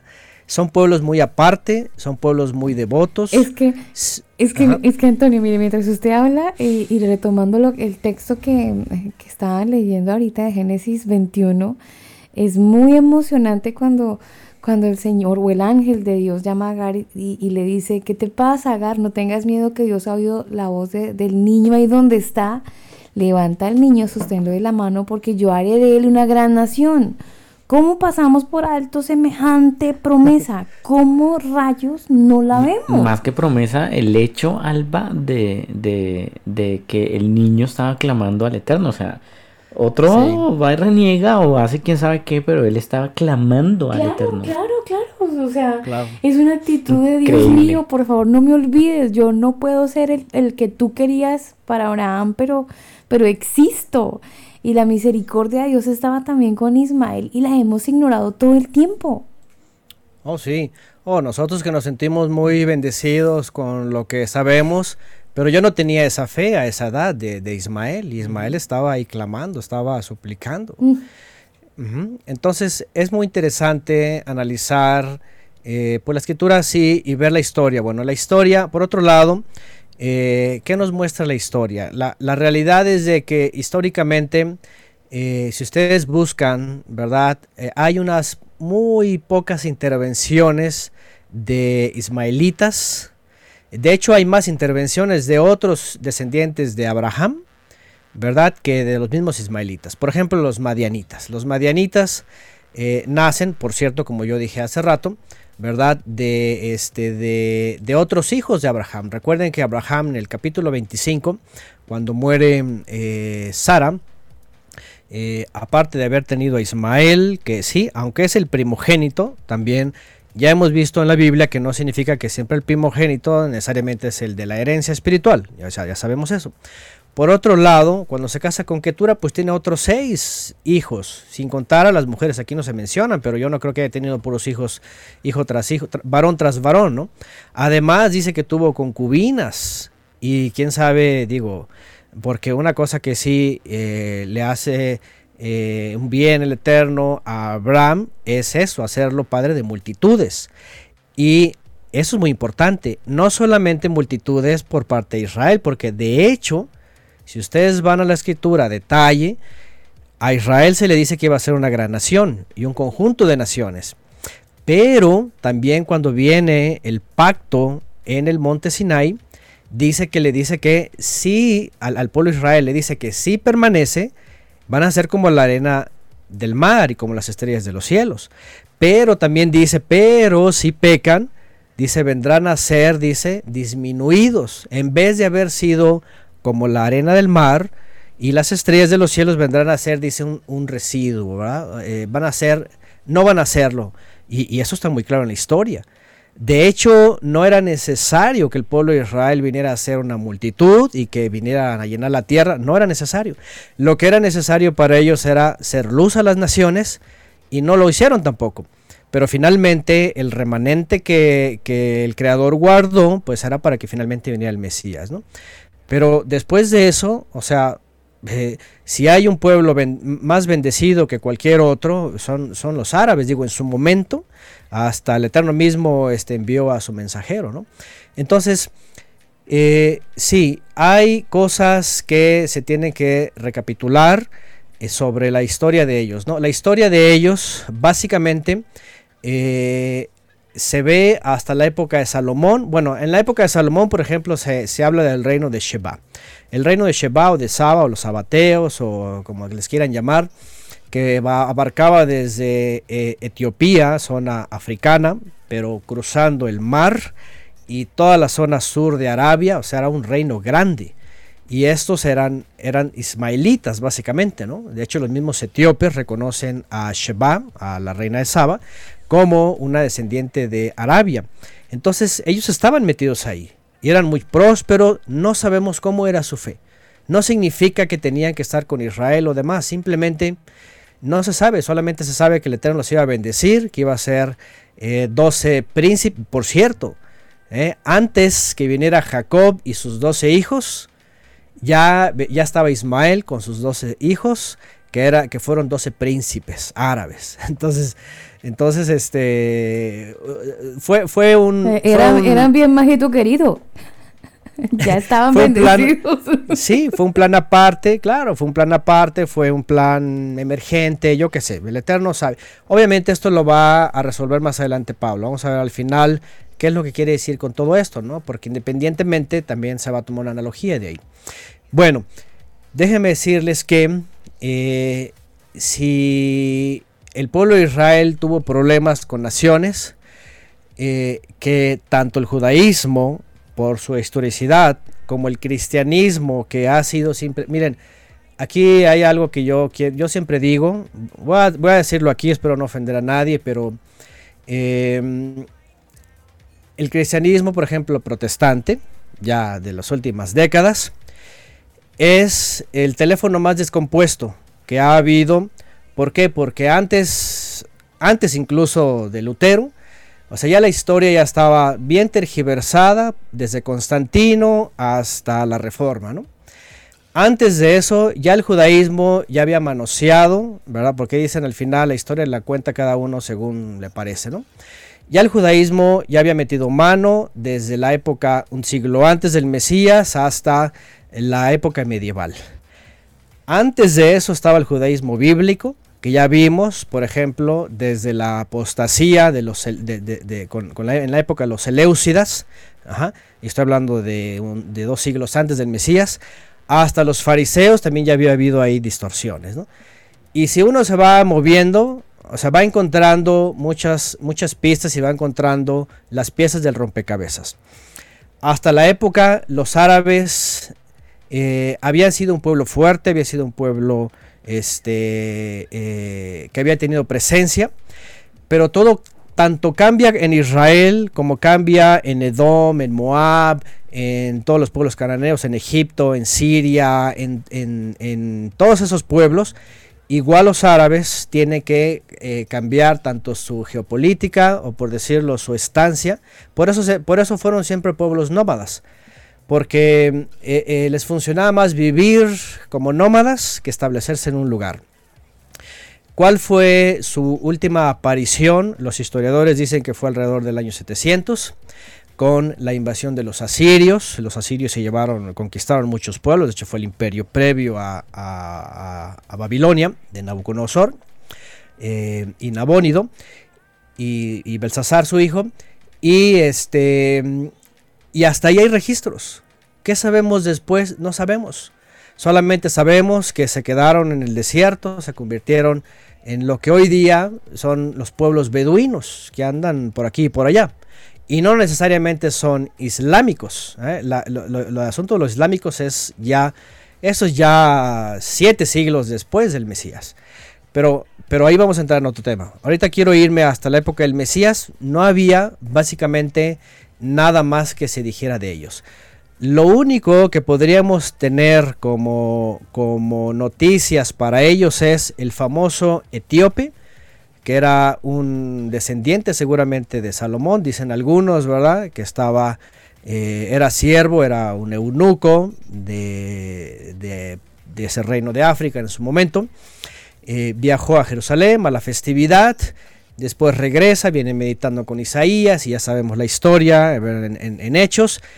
Él seguramente lleva el mensaje a aquella zona del sur y muy posiblemente el mensaje fue por ese etíope llevado a a muchos descendientes posiblemente ismaelitas, no se sabe más de ellos porque la mayoría de la historia se concentra ¿verdad? En Jerusalén, por supuesto, sus alrededores, y la diáspora, que lo que es hoy día todo Turquía, las famosas eh, congregaciones o, israelitas que estaban en la diáspora, y no se sabe mucho más del sur. Lo único que podíamos decir, bueno, los que creyeron, pues como en cualquier otra nación, creyeron, se convirtieron y, dejaron su, su legado, ¿no? Pero de ahí no se ve más, no se ve más. ¿Qué es lo que ocurre? Obviamente, tanto la profecía como la historia se concentra eh, ya a partir del Mesías venido. Ahora, aquí hay otra cosa importante. Ciertamente, después del Mesías vienen, viene lo que el Mesías dijo cizaña. Y cizaña, por supuesto que no nada más es eh, los padres de la iglesia con, doctrinas que empezaron a introducir, que finalmente Constantino redujo a eh, cristianismo, sino que también había otros movimientos de cizaña. Los primeros, los primeros cizañudos, podríamos decirlo, pues fue el judaísmo eh, del primer siglo, que a unos, aunque habían creído, eran los famosos judaizantes, ¿no? El asunto de el corte y meterse en lo que se conoce como la Torah Shebealpe. eh, la, la, la, ley oral, ¿no? porque una cosa es lo que está escrito y otra cosa es lo que añadieron ellos, que se enseñaba oralmente, y que para ellos todo aquel que se acercaba de las naciones tenía que obedecerlo.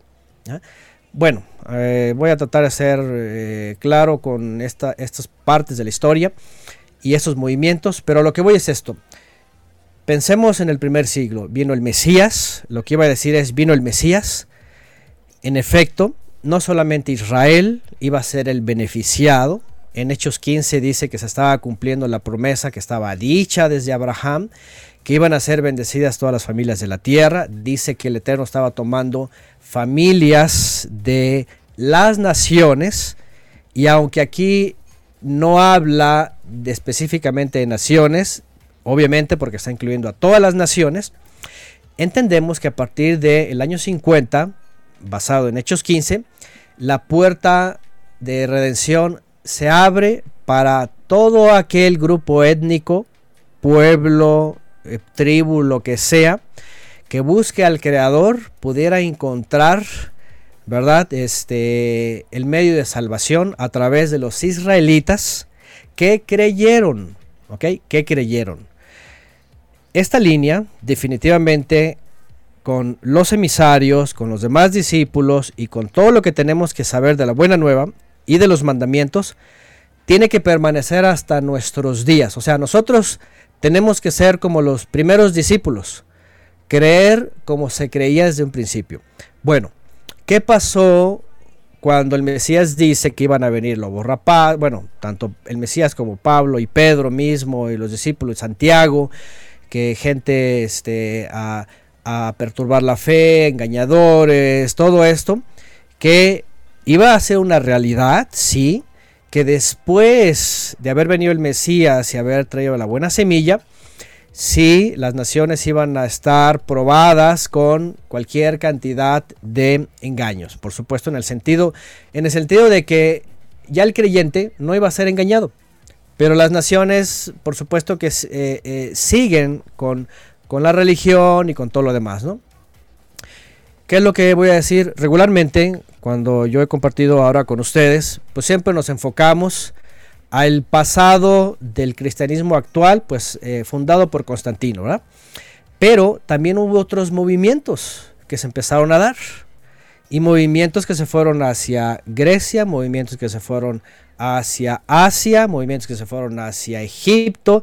Y, y uno de esos movimientos religiosos apóstatas, por supuesto, cizaña, pues ya vino a ser lo que se conoce, pues finalmente como la fe eh, musulmana, ¿no? O, el Islam, ¿no? Que eso tiene que ver tanto de muslim, de, sumisión, y, y, pero esto ya es otra tergiversación. Entiéndase bien, una cosa es los ismaelitas, los árabes, aquellos pueblos, y otra cosa es este individuo que nació en el mes del Ramadán, como se le conoce, el día 27, y por eso, eh, y bueno, y él dice, ¿verdad?, que tuvo una visión y que mm. el, ángel Gabriel bajó y le dijo todo esto, una cosa y la otra.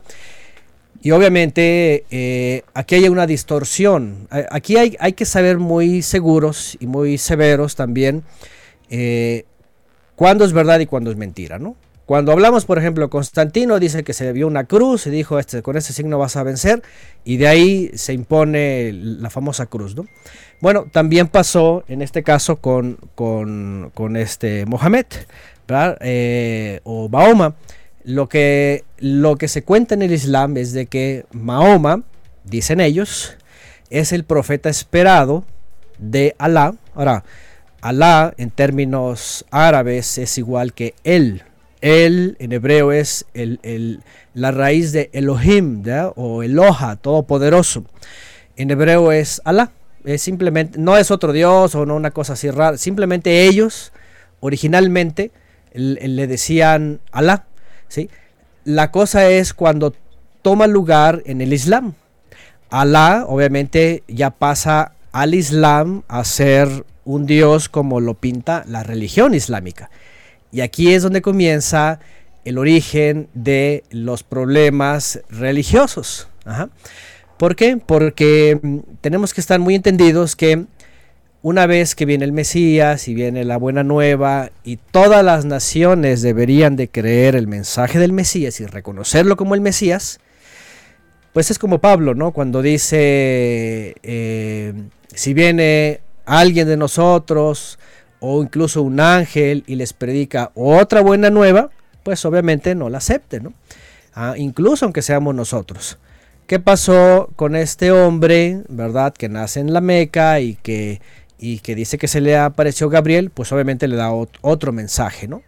Entonces ahí no le habla de Mesías, ahí de hecho sí reconocen a Yeshua, nada más que en, árabe le llaman Isa, pero eh, es una figura muy diferente, obviamente, ¿no? O sea, lo reconocen, pero dicen, ah, ese es un profeta nada más y es un profeta para Israel. Y Mahoma es el profeta para Ismael, o para todos los árabes y para, para el Islam. Aquí es donde obviamente ya vemos un problema, ¿ok? No tiene nada que ver aquella época de los descendientes de Ismael con la nueva faceta de todas las naciones, en donde, por cierto, la historia dice que eh, Mohamed tiene un interés profundo al escuchar del mensaje, fíjense, de la buena nueva, sobre la idolatría, porque para aquella época, ya estamos hablando del siglo VIII, de nuestra edad, em, no, siglo VII, él comienza en el 600 y algo, este, eh, escucha del celo al creador, escucha del mensaje, de, porque este era el mensaje inicial para todas las naciones. Si ustedes recuerdan en Hechos 15, eh, dice que que en cada ciudad había a alguien que enseñara a Moisés cada día de Shabbat y se les piden cuatro cosas de entrada. Una de ellas era no tener nada que ver con los ídolos.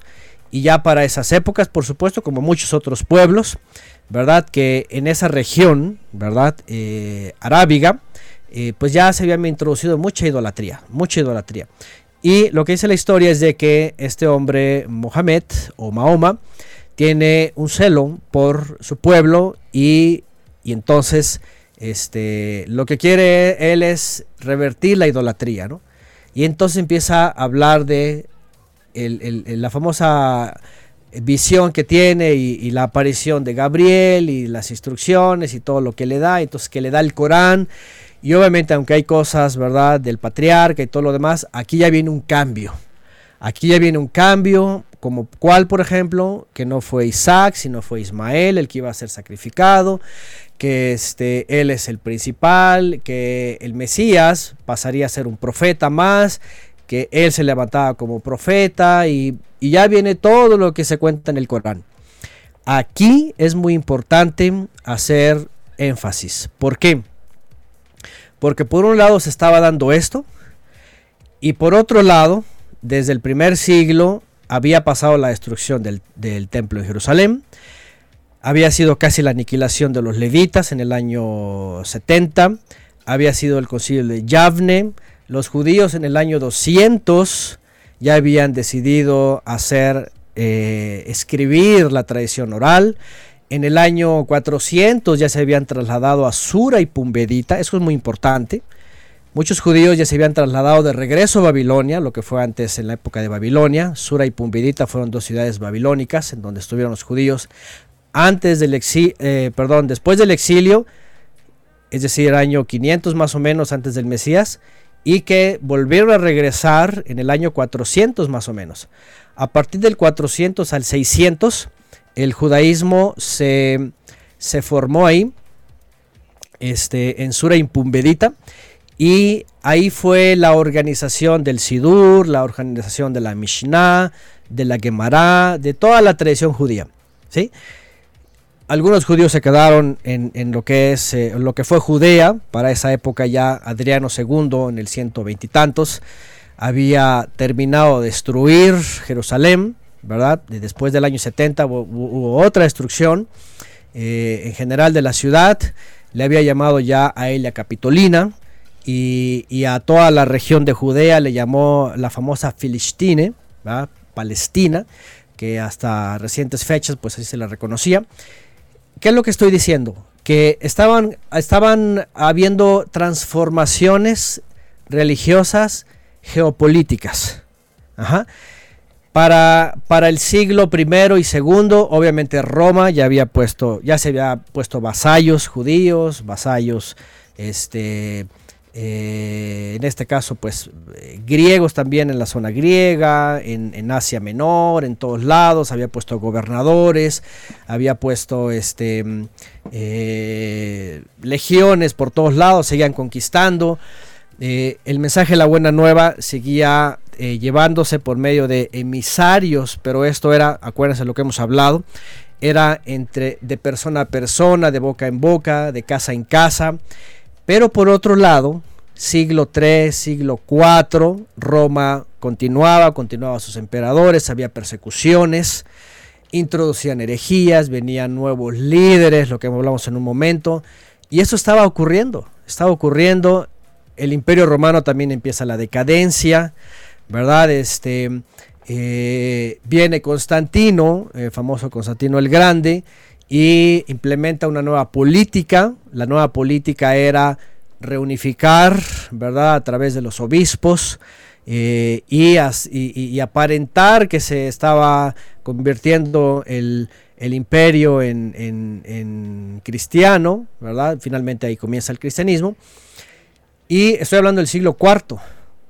Entonces se establecen, eh, tienen el control de lo que hoy día es, es eh, Europa la parte del cercano oriente, la parte de Judea, todo hasta Egipto, ¿sí? y el norte de África, y empieza la decadencia, y luego lo que ocurre es de que los pueblos árabes, fíjense, empiezan a hacer resistencia, y empiezan a acercarse a la zona del de el cercano oriente, desde lo que hoy día es, eh, pues básicamente eh, Israel, y todo hasta, hasta Mesopotamia, ¿no? Y hay varias familias, ¿verdad?, que están haciendo eso. Aquí es donde viene la figura de, eh, de Mahoma. Mahoma trae, obviamente, su propia enseñanza, trae el asunto de el muslim, ¿verdad?, de la, de la sumisión a Allah y de, eh, fíjense, y aquí viene el tema de ellos, de eh, acabar con la idolatría y convertir a todos los que se encuentren al Islam. Por cierto, hubo judíos que se, que se convirtieron eh, en su momento para no morir, pues tuvieron que, que, que, acceder. Y otros pueblos, ¿no? Entonces, ¿qué es lo que ocurre? Que llegan ellos finalmente en el siglo VII y eh, aquello que fue Jerusalén, que ya estaba en ruinas y despedazado y todo, eh, y, que pues Constantino había ordenado a que todo quedara en, desuso y, todo tirado. Vienen ellos y hacen limpieza y recuperan la tierra y etcétera. Y aquí es donde viene el famoso este califato Omar que eh, pone lo que se conoce como el, eh, pues, la, famosa esta este ¿cómo le llaman ellos? Bueno, uno es la, el domo, el domo de Omar, que es el domo de la roca. Eh, y, el que es el doradito, ¿no? Que se puede ver. Ajá, exactamente, el que está dorado. Ajá. Ese es el, famoso domo de la roca, porque ahí está la roca, dicen ellos, en donde no solamente Abraham, dicen ellos, iba a sacrificar a Ismael, sino que además dicen ellos que de un viaje de, eh, de la Meca en un caballo básicamente eh, milagroso. Llegó ahí eh, Mahoma y de ahí ascendió al cielo, dicen ellos. ¿ah? Esa es la historia de ellos, obviamente es la revelación de él, ¿no? Y después también pone una mezquita allá a un lado, ¿verdad? Que se llama también la mezquita de Omar. A partir de ahí, ellos se establecen ahí. Y viene la dinastía, y aquí viene algo muy importante, porque viene la dinastía de, de Mahoma aparece el tío y aparecen los descendientes de él por medio del yerno y viene el imperio. Bueno, hay. hay Ahí es donde viene la división, eh, Antonio, de los sunnis y los chitas. con esa Sí. división de- del tío y, de, y del papá. Básicamente aquí, ajá, aquí aparece, ¿no? El yerno y el tío, ¿sí? Y, se empieza a gestionar algo que después se conocen, ¿verdad? Como los sultanes, que son gobernadores, los califatos, que son líderes religiosos, políticos. Y en esa época, estamos hablando del siglo VII al, al octavo, eh, hay intervención de ellos, básicamente ellos se establecen ahí. Después ya vienen más adelante, vienen, vienen este, bueno, hay cualquier cantidad de movimientos históricos geopolíticos, ¿no? Porque, porque después hay otro, por ejemplo, ya más al siglo XV aparecen, por ejemplo, este, mm, los otomanos, ¿verdad? Que también son de linaje árabe o son básicamente islámicos también. Y, y hay una lucha, por ejemplo, en la región de Constantinopla, por ejemplo, también los otomanos eh, conquistan esa época, todo eso. Entonces, hay muchos movimientos, pero lo que- quiero dedicarme a, esta parte de, de- de cómo surgió el problema que hoy día tiene descontextualizado básicamente a Ismael. Ajá.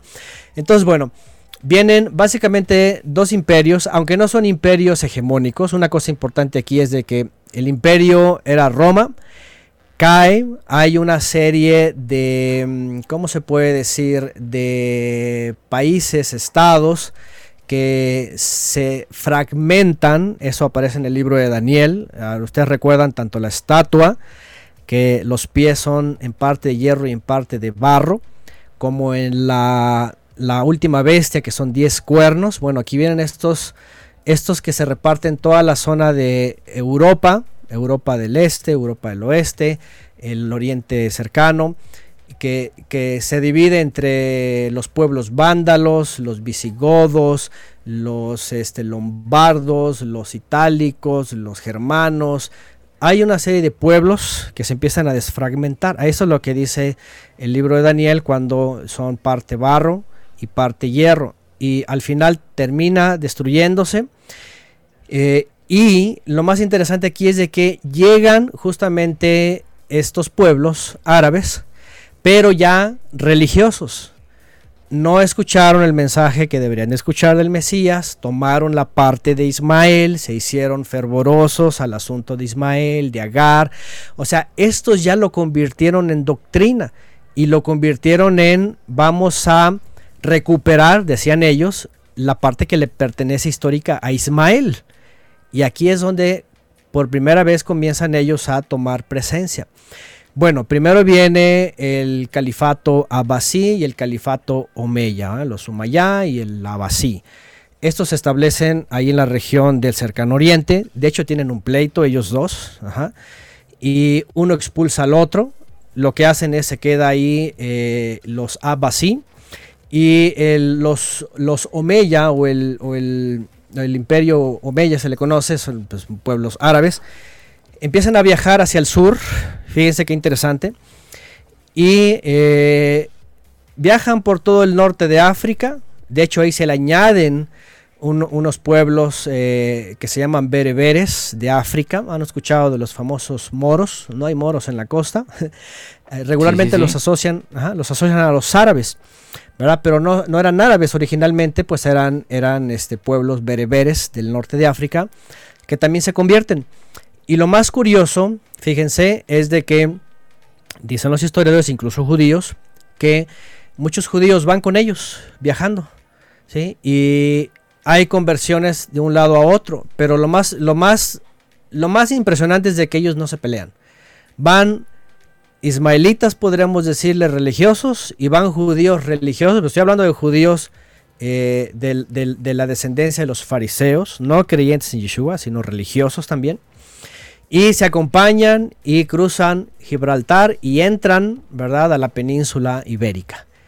Y se establecen ahí, ¿eh? curiosamente, porque hay una serie, obviamente aquí hay toda una historia que está ocurriendo porque eh, eh, estos árabes primero se establecen, por ejemplo, después de los reinos, después de que Asiria los invade, se establecen en Petra, luego en Palmira, luego en la Meca, luego en Damasco, luego en el Cairo y finalmente terminan en lo que se conoce como Al-Andalus en árabe o en español eh, Andalucía en España. y ellos llenan la península, ¿verdad? De su presencia, ellos y judíos. ¿eh? Y ellos están ahí desde el siglo 7, fíjense, hasta el siglo 15. Y ahí permanecen. Ahí Por otro lado, en lo que es lo que fue el imperio romano de Oriente, pues hay luchas también árabes con, con Constantino y después viene la época medieval, ¿verdad? La verdad es de que la verdad es de que muchos de estos pueblos árabes eran este, muy condescendientes y, admitían incluso otras religiones, ¿no? No todos eran radicales. Por cierto, hay una época, hay una época en donde viene el famoso reino del Kusari, ya llegará su momento, lo voy a mencionar porque es importante.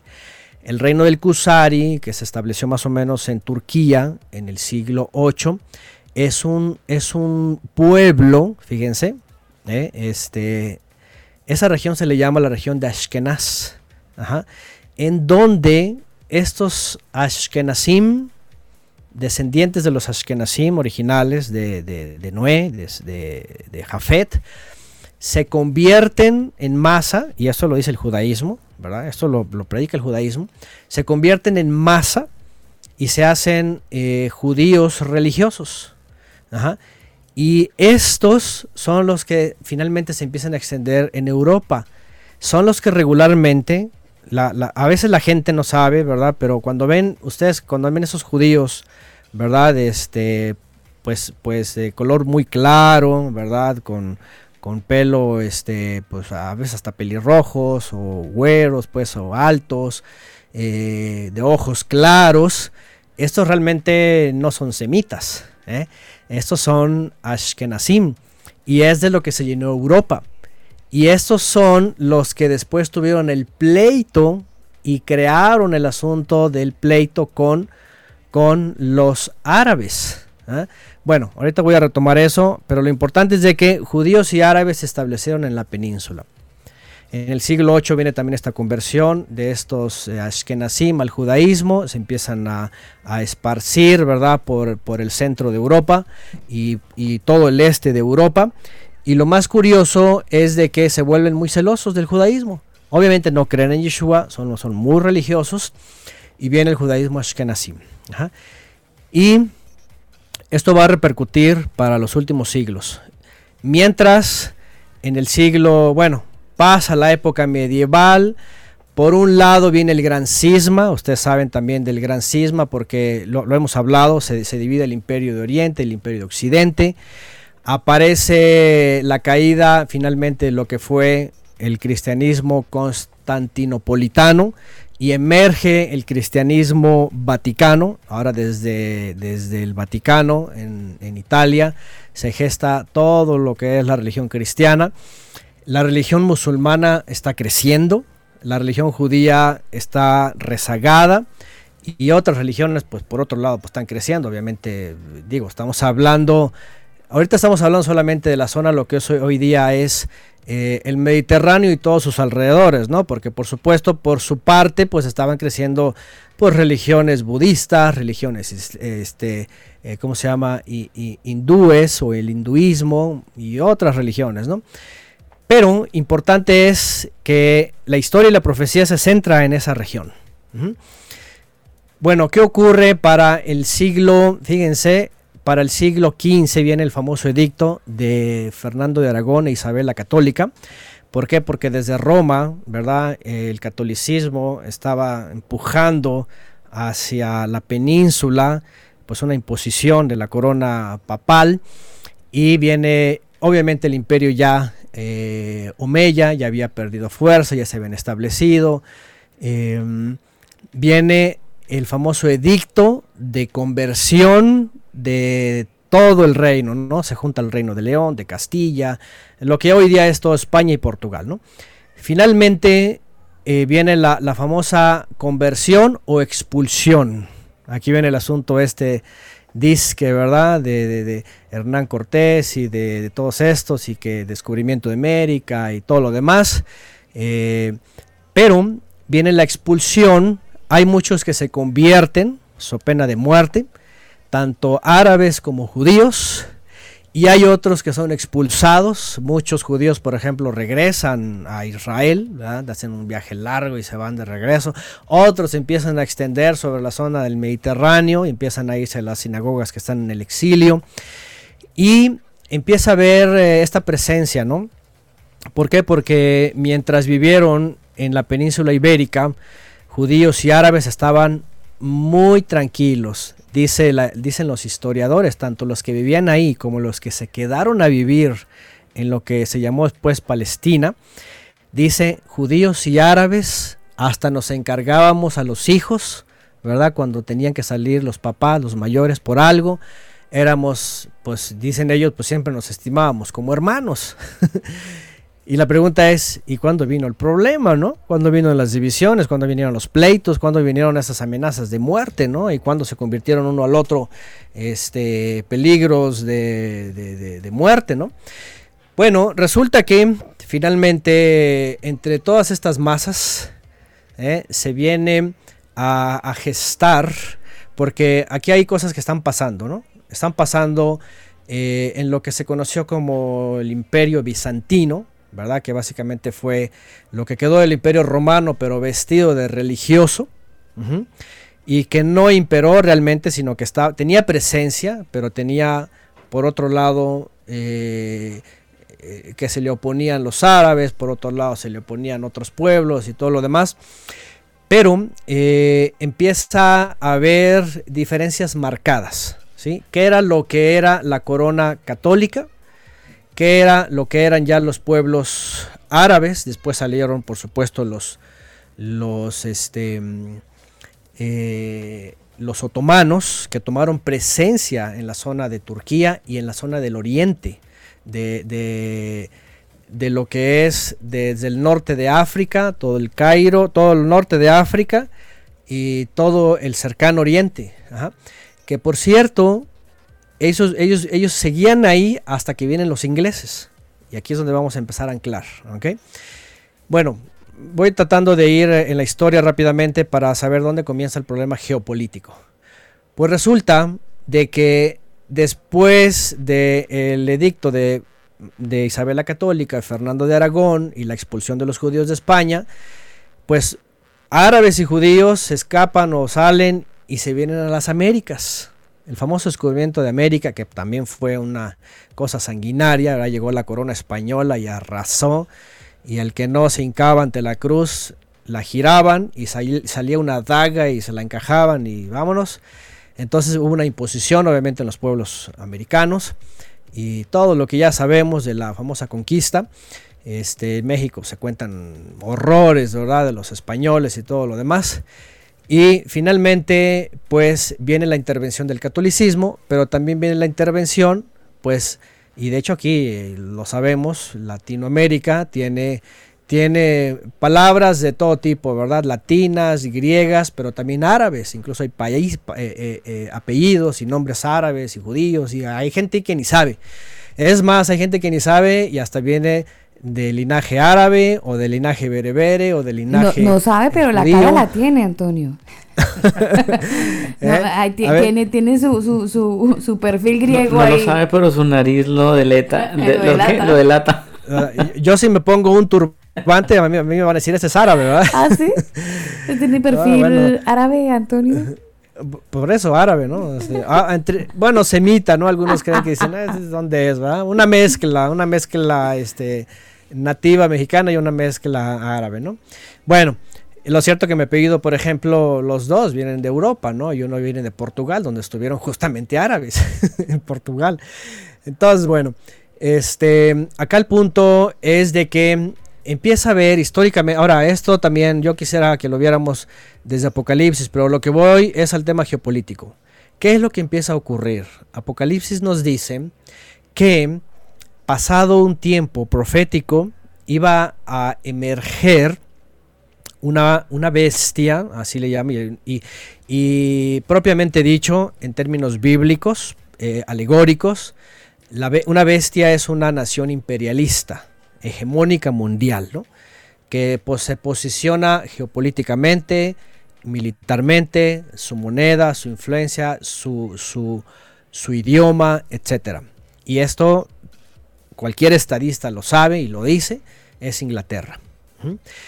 Inglaterra fue un lugar, por cierto, hay un tema aquí en el judaísmo. Ahora, el judaísmo está lleno de etapas, es asombroso, yo he dado eh, conferencias sobre esto, pero hay un tema aquí, fíjense, que nace justamente en el siglo XV con un rabino, el siglo XV al XVI, que se llama este, Aboad da Fonseca, que le surge la incógnita, basado en una teología judía de la reencarnación, ellos, le llaman la transmigración de las almas, que esos judíos que fueron expulsados, ¿verdad?, por el edicto de Isabel la Católica y de Fernando de Aragón, y que se convirtieron, les llaman Mar Anus, los conversos forzosos, se, se perdieron entre las naciones cristianas, fíjense. Y después viene un rabino y dice, ¿Dónde están estas tribus perdidas? Todo lo que nos falta de Israel, dicen ellos, están metidos en el cristianismo.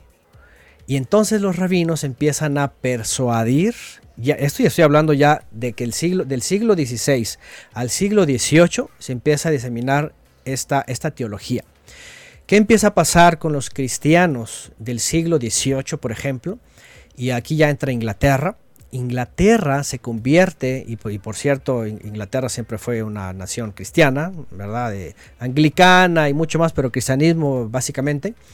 Que hoy día, por, eh, por, ejemplo, hay una teoría, ¿verdad?, del príncipe de Inglaterra que dice que es del linaje de davídico, imagínense, que quiere el trono y que no sé qué. Bueno, otra cosa. Ah, pero en aquella época, siglo XVIII, estoy hablando mediados, surgió una doctrina eh, dentro de que para eso estaba también resurgiendo como una potencia. Y la doctrina se basaba en que ellos eran las tribus perdidas de Israel y que esa era la tierra, incluso la tierra prometida, donde estaban ellos. Pero obviamente después empezó a tomar forma porque dijeron, bueno, somos las tribus perdidas, ahí están los judíos, nos están diciendo, pero obviamente tenemos que regresar a la tierra que se le prometió a Abraham, Isaac y Jacob. Y aquí viene una tergiversación histórica que vino a dar el problema a lo que tenemos hoy día. Miren, ustedes mencionaron hace rato algo importante. A ver, ¿por qué en la mayoría de muchos creyentes dicen, a ver, ¿por qué hay el pleito ahí que Gaza y que los judíos y la tierra prometida y, todo esto? Y yo digo, ¿por qué insisten, por ejemplo, en la teología de hablar de tierra prometida? ¿Por qué insisten de hablar de un reino futuro, de más templo y todo eso? Eso quedó en el pasado. O sea, lo que se le prometió a Abraham se le dio. Tierra prometida y se le dio descendencia. Y habitaron y estuvieron ahí hasta mil años casi. ¿eh? estuvieron, básicamente estuvieron desde la época, desde el, desde el 1200 y algo antes de, hasta el año 600, con hasta el año 500 antes de, con excepción del exilio, 70 años, regresaron y volvieron a estar ahí hasta la época del Mesías. O sea, estuvieron básicamente 1200 años en Jerusalén, en la tierra prometida. Y tuvieron descendencia, y tuvieron todo, y tuvieron tierra, y tuvieron hijos y reyes y todo. Hasta vino el Mesías. Y el punto aquí bíblico es de que venido el Mesías, se acabó el, el pacto antiguo y la promesa antigua. Aquí el problema es por qué los cristianos ingleses, que para eso ya era imperio, hegemónico y todo lo que empezaron a señalar. Ahora, porque ustedes dicen, ustedes, nosotros conocemos básicamente que Estados Unidos pues emergen de los ingleses. Y los ingleses alimentaron a Estados Unidos de la política. De hecho, le pasaron el poder, ¿verdad? De, Inglaterra se le pasó el poder hegemónico a Estados Unidos. Por eso Estados Unidos hoy día es la, la potencia, ¿no? Pero fíjense el caminito del efraimismo predicado ahí, se predicó en Europa, se fue a Estados Unidos, se fue para todo el cristianismo y todo en general el cristianismo lleva la misma eh, eh, doctrina geopolítica de que tienen que ver algo con los judíos, tienen que ver algo con la tierra, tienen que hacer algo para que ellos tomen su tierra porque se les ha enseñado desde el judaísmo que no han poseído la tierra que no se ha cumplido. Y cuando ustedes van a la Biblia dicen, espérame tantito, si no solamente entraron a la tierra, sino dice incluso que en la época de David y Salomón se les dio toda la tierra que viene en la Torah escrita, desde el río Éufrates hasta el río Nilo. Y toda la zona, ¿verdad?, eh, que comprendía desde, desde el río eh, Jardín del Jordán hasta el mar Mediterráneo. O sea, sí se fue cumplido, se fue cumplido eso, la descendencia, el templo, todo fue cumplido. ¿Me Eh, entienden? sí, Y- sí, pero y- fue cumplido en, en Isaac. bueno, por supuesto, en Isaac, su descendencia y... Y, Y ahí y- es donde algunos dicen y "Pero venido es el que Mesías". Ismael eh, se quedó como, como con manos vacías. Ahora sí, como la, la canción de Jesús Adrián Romero. Quedó con manos vacías y, y, no pudo hacer nada. Y dicen algunas personas y argumentan que de ahí, argumentan que desde ahí es donde eh, bueno, usted ya nos ha estado aclarando que obviamente no es desde ahí, pero eh, el comentario que ha venido pasando de voz en voz es que eh, los ismaelitas se quedaron sin son ni ton, sin tierra. Mm. Bueno, es que miren, importante es que sepamos dividir las edades. Yo en un momento les mostraba que desde Adán hasta Abraham era una edad.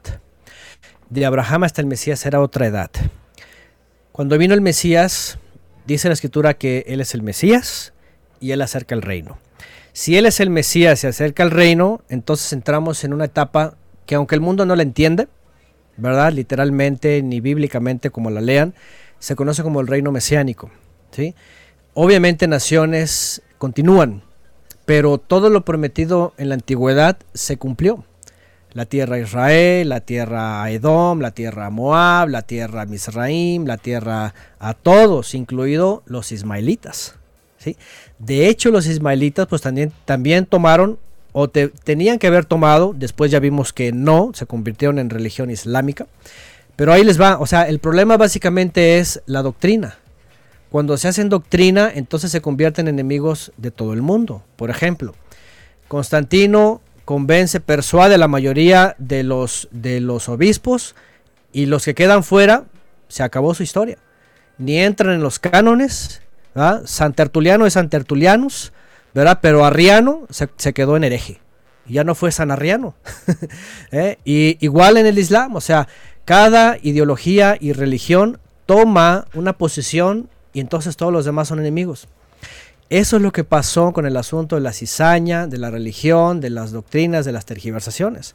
Porque todo lo relacionado a Isaac, Jacob, las doce tribus, todo iba a hacerse y una vez que venía el Mesías, se acabó. Venido el reino, entonces ya no hay ni judío ni gentil, ya no se trata de personas.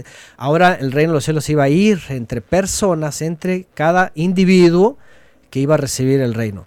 ¿Cuál ha sido el gran problema? Las mismas naciones que empezaron a- a raíz de la misma Biblia, doctrinas y religiones y demás, a fragmentar todo el mundo conocido.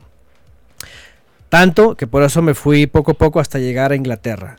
Cuando se llega a Inglaterra hay una diseminación de esta información, fíjense, y aquí es donde se toma la posición de algo tenemos que ver con los judíos, algo tenemos que ver con la tierra prometida, algo tenemos que ver con la piedra que está ahí, algo tenemos que ver con el monte del templo, algo... te- Miren, yo creo que vamos a concluir con lo de Pablo, ¿ah? pero esto justamente es lo que se refería a Pablo.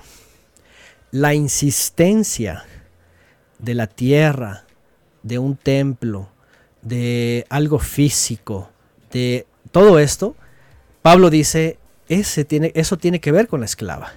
O sea, la insistencia de un ministro terrenal, de un rey terrenal, de una tierra, de una esperanza allá, de judíos, de linaje, todo eso tiene que ver justamente con la esclava. O sea, no ha entendido esa parte del creyente que eso ya no existe, que para el creador su presencia está en aquel que lo recibe y se convierte en un santuario.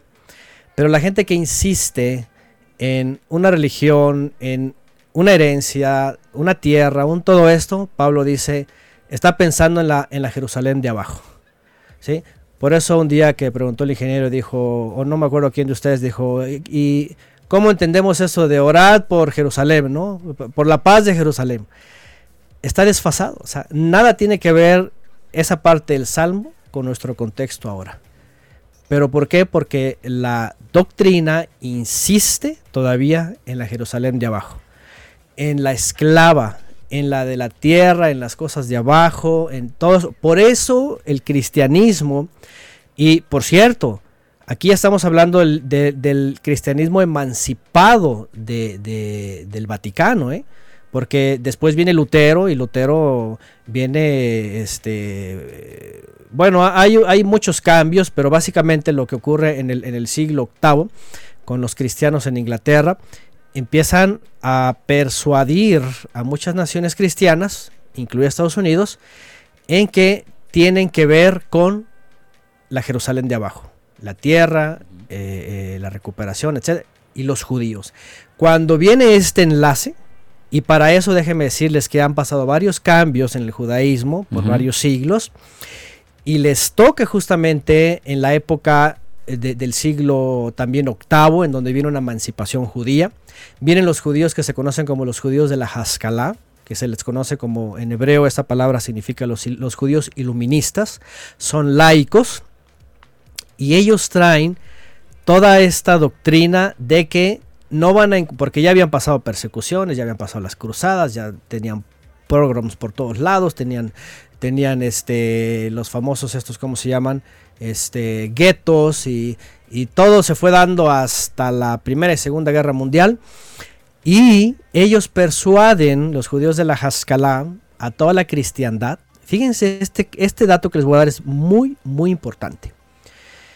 Persuade, de hecho, en la época, en 1917, eh, el primer ministro inglés, eh, Balfour, ha sido persuadido, incluso tiempo antes, eh, judíos, de hecho era judío, ya laico, ya converso al cristianismo.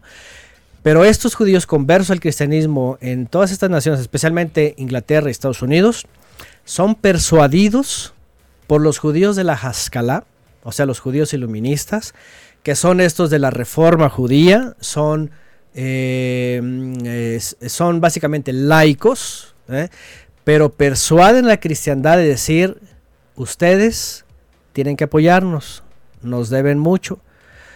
Eh, el judío que nosotros les dimos, ese es Jesús de Nazaret, eh, era judío y, nos deben mucho porque ese es su Dios, así que ustedes tienen que apoyarnos. Nuestra meta es, queremos regresar a nuestra tierra, o sea, aquí el punto es, no vamos a, parar de persecuciones y, tribulaciones y todo hasta que estemos en nuestra tierra.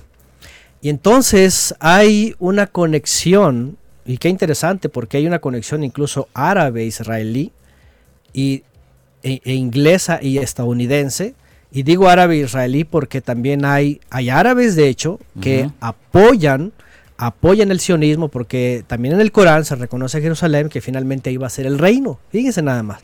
O sea, árabes, o sea, Corán, judaísmo y cristianismo están todos enfocados en Agar, la sierva, pensando en la, en la Jerusalén de abajo en el templo, en el reino, en todo eso y aquí abajo. Bueno, de hecho, el Papa eh, tenía programado hacer el famoso Chris Ram, ¿no? Bueno, de hecho surgió mucho todo eso. ¿Por qué? Porque hay, sí, hay una... Ah, no, no solamente de ellos, hay muchas más religiones que se le unieron al mismo tono, ¿no? Entonces, ¿por qué? Porque al final, entre todas las religiones, creen que eso va a ser finalmente lo que va a traer paz al mundo, ¿sí? Pero bueno, a lo que iba era esto, de que cuando se junta esto, obviamente el resto del mundo árabe, que son musulmanes y que están creciendo y que, y que además no tienen ningún pleito, pero sí están, aquí es donde entran estos dos, estos dos eh, facetas, ¿verdad? Los sunitas y los chiitas. Sabemos que unos son sunitas, son ortodoxos, son, este, muy, son, son radicales, son muy observantes, pero están los chiitas que son, son un poco pro-occidentales, son más laicos, son observantes, pero no son del todo. Entonces eh, viene esta como debilidad. De hecho, es la minoría, son como un veintitantos por ciento, ¿no?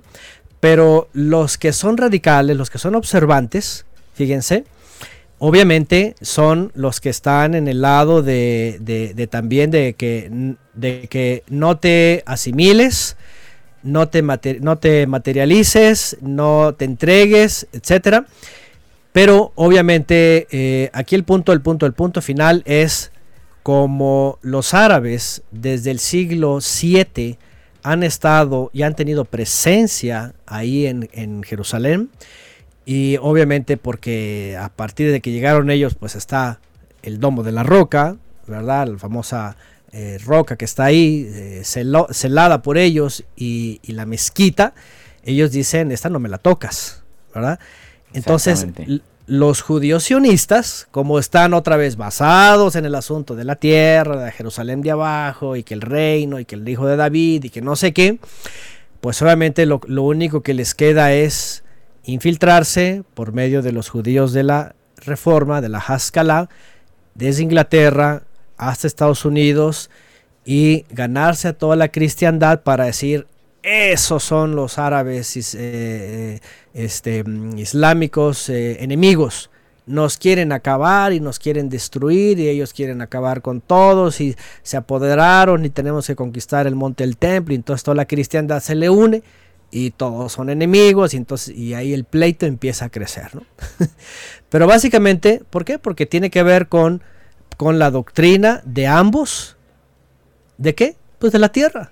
De la tierra, la piedra, el monte del templo, o sea, cosas que realmente en el pasado se quedaron. ¿sí? ¿Por qué? Porque ya cuando viene eh, la escritura, en la carta a los hebreos, sobre todo, dice que ya no, ya no nos acercamos a ese antiguo pacto, ¿no? en donde se refería en una tierra, en un lugar que el Eterno había señalado, en un monte que había señalado, en un templo que había permitido, en un lugar de sacrificios y todo lo demás. Dice, no, ahora nos hemos acercado a la Jerusalén de arriba, ¿verdad? A la de multitudes, a la de todos los Kedoshim del pasado, a, a la de los millares y millares de ángeles. ¿Sí? Y esa es a través del Mesías, y eso está en todos lados, en donde, en donde estemos, ahí somos parte del reino. Y dice Pablo, justamente es eso, es pensar en las cosas de arriba. Yo somos, somos parte de eso. Pero los que viven, y aquí, aquí por eso usa la analogía, ¿no? Lo que permitió el Eterno solamente era una forma para después traer la analogía y decir, hay una que se aferra, hay una que se quiere burlar, hay una que dice, no, no, se trata de aquí abajo, se trata del templo, se trata de la tierra y, y el enemigo y vamos a destruirlo y vamos a, y nos está haciendo bullying, o sea, básicamente es una analogía. Pero se ha convertido obviamente en, en una, en una polarización así terrible porque nosotros, yo por ejemplo en mi experiencia, ¿verdad? En el cristianismo pues siempre sí, siempre, habla, siempre hablaban y, y- y veíamos eh, con malos ojos a los árabes, a todos, ¿no? Cosa que se llamaba árabe, incluso los famosos atentados, ¿verdad?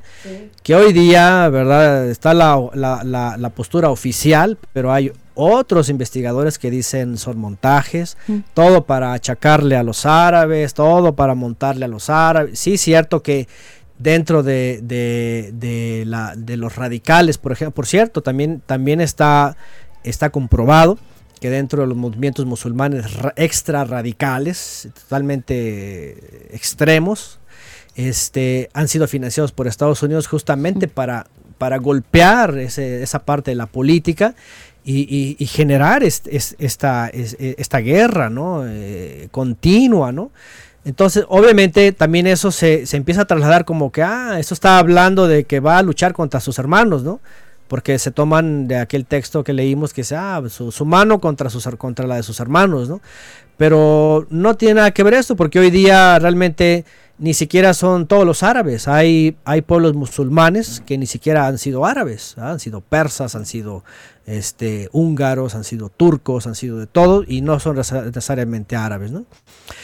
De tal manera que hasta estas instancias se viene a proyectar la famosa vida de Isma- de Ismael. Ismael se posicionó entonces en un linaje que reclama ser reconocido él, reclama ser reconocido su sacrificio, reclama ser reconocido su profeta.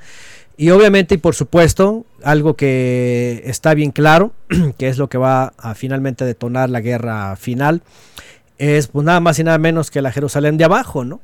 Este, todo lo relacionado a la religión judía el lugar y el monte del templo. Que, Porque que en una cosa... dicen, Antonio, que el Crislam, ese movimiento que usted mencionaba ahorita, eh, podría ser la nueva religión mundial, de, de esa unión entre cristianos, musulmanes, judíos. Bueno, para mí es una teoría eh, en o una hipótesis en el sentido de una religión. La verdad es de que esto existe ya desde varios siglos, no como religión oficial, pero sí como una ideología religiosa, eh, en donde musulmanes o islámicos con judíos y con cristianos y otras, de hecho otras religiones, están unidas en la misma idea, ¿eh? ¿Cuál? De que los judíos regresen, ¿verdad? Como sea, regresen. ¿Por qué? Porque, miren, por ejemplo, para los imanes, dentro de todo el Islam, eh, reconocen en el, en, en- el Corán que el judío tiene que tomar su tierra para que venga el Mesías. El judío obviamente sabe que cuando tome su tierra va a venir el Mesías, dicen ellos, ¿no? Y lo peor del caso acá es de que muchos cristianos están creyendo que sí, mientras ayudemos a los judíos que vayan a su tierra, entonces va a venir Cristo, dicen. entonces, este, los tres están metidos en el mismo problema. Ajá, y, y lo único que no se dan cuenta es de que están otra vez en el mismo pleito religioso ideológico de la tierra, de la, de la descendencia, de todo esto, y, y se ha polarizado, ¿no? Este, el mundo, ¿no? Antonio, eh, Ajá. co- no sé si no sé si como cristianos o como creyentes o como ahora conocedores o poco a poco ir entendiendo eh, cada día o cada martes más en estos temas de la Torah. ¿Cuál sería la postura que debemos tener con respecto a, a las personas que tienen esta, estos orígenes? Lo pregunto porque am, eh, en algún tiempo, por cuenta del cristianismo y de las enseñanzas que nos han estado acompañando por décadas, siempre la comunidad árabe la hemos tenido en rechazo por esa misma teoría que tenemos de Abraham, de Isaac y de Ismael. Y entonces hemos visto de lejos a los árabes y de cerca a la gente de la comunidad de Israel. Y entonces hay una asociación que es el pueblo de Dios y los árabes no. Y bueno, eh, ¿cuál sería la postura, la postura hoy, entendiendo ya lo que usted nos ha dicho? Debemos orar por ellos. Eh, la misericordia de- del Eterno también está con ellos. Eh, o, o sea, hay un plan de salvación incluso para ellos. Oh, por supuesto. De hecho, mm, eh, por ejemplo, el tema de orar por Jerusalén es un salmo que tiene su contexto. Eh, cuando viene el Mesías, no nos dice, por ejemplo, oren por Jerusalén, ¿no? Este, dice orad unos por otros. Y, y unos por otros ya está abriendo todas las puertas a todo lo que es prójimo, ¿no? Imagínense en un vuelo internacional o en un aeropuerto internacional o en una ciudad que son hoy internacionales, te vas a encontrar con todos los linajes. Y ni modo que digas, ay, ese, yo no voy a orar por ese porque parece árabe o por el otro porque parece cananeo. O por... No, dice orar unos por otros. Miren, la realidad es de que mm, en la enseñanza del Mesías, eh, la salvación, por eso dice que Él envió a su Hijo porque ama a todo el mundo, para que finalmente el que crea en el Hijo, entonces eh, tenga salvación, ¿verdad? No se pierda, más tenga vida eterna. Imagínense si se tratara, por ejemplo, de los que son judíos, a lo mejor, que digan ellos, eh, que crean que son de linaje, imagínense cómo nos vieran a nosotros, por ejemplo, mexicanos, ¿no? Aztecas, dirían, no, estos que estos no van a ser salvos, vámonos por allá, estos...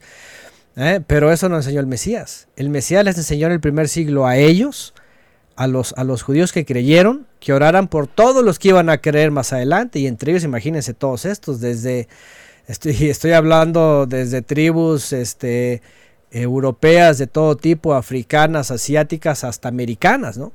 Que nosotros no podemos presumir, por ejemplo, el linaje. Aquí en México, por ejemplo, hay cualquier cantidad de mezcla, ¿no? Entonces, eh, la respuesta yo creo es muy sencilla. En la atmósfera del Mesías, venido el Mesías, acercado el reino, la salvación está al alcance de todos. De todos, hasta el que va allá afuera caminando, que lleva fumando marihuana o va eh, alcoholizándose, lo que sea. La cosa es de que lo reconozca y deje su manera de vivir y deje todo, o sea, su religión, todo, su, todo lo con lo que ha crecido. Y venga la obediencia y venga al Mesías para... Ahora, aquí hay algo muy importante. cuando uno, viene, cuando uno hace teshuvah, decimos en hebreo, volver al Creador, No solamente dejar eh, lo que le llaman pecado, sino una vida cambiada, a seguir al Mesías, fíjense. Eh, nosotros, dice la escritura, que entramos en un nuevo pacto que tiene mejores promesas. ¿Cuáles son esas mejores promesas? La vida eterna en los cielos. Eso dice la escritura. Yeshua dijo que cuando él regrese, y dice iba a preparar lugar en la casa del Padre para que almas recibamos un nuevo cuerpo para estar allá. ¿Cuál ha sido el gran problema? El gran problema ha sido que inyectándose religiones y teología, incluso en la misma cristiandad, se piensa justamente en esto, ¿no? En el judío, en la tierra, el árabe es enemigo, el, romano, por ejemplo, o italiano, aunque no sea católico, ya es, es, pagano, o todo eso, o es idólatra. La verdad es de que estamos regados en todo el mundo y, y todas las almas tenemos oportunidad. Esa es la realidad.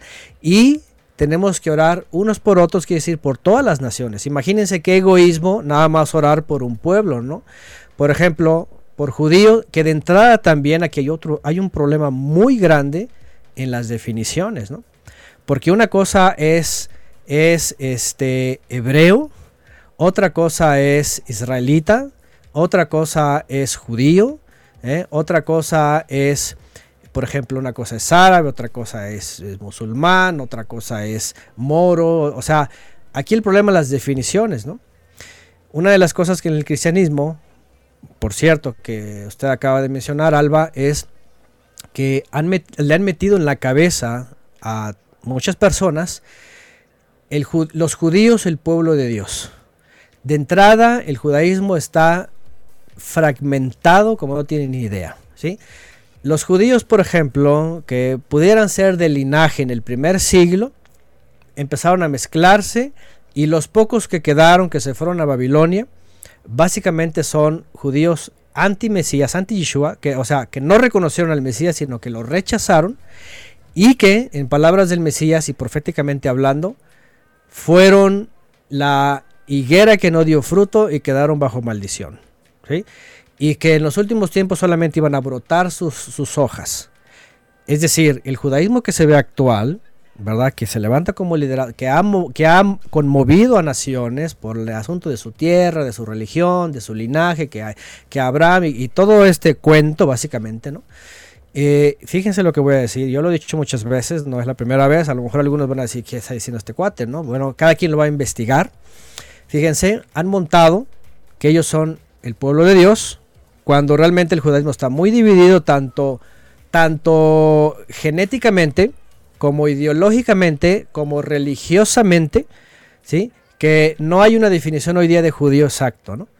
Y aquellos que se han levantado desde Inglaterra, desde el centro de Europa, hacia lo que le conocen ellos la tierra prometida, regularmente son judíos neortodoxos, salidos de la Haskalah, o sea, el movimiento iluminista, y que son totalmente geopolíticos, que no son observantes y que han persuadido a los cristianos para que los apoyen, para que los financien, para que eso y para que el otro, para acabar con los árabes y para instaurarse ahí, dicen ellos, y obviamente ya habiendo trabajado mucho con la doctrina, con el asunto del dispensacionalismo, porque yo no sé quién conoce el dispensacionalismo a detalle, Pero hay una sección del dispensacionalismo en donde dicen que cuando esté acabando la sexta, la sexta dispensación, dicen, va a haber un tiempo de regreso de los judíos a su tierra, dicen ellos.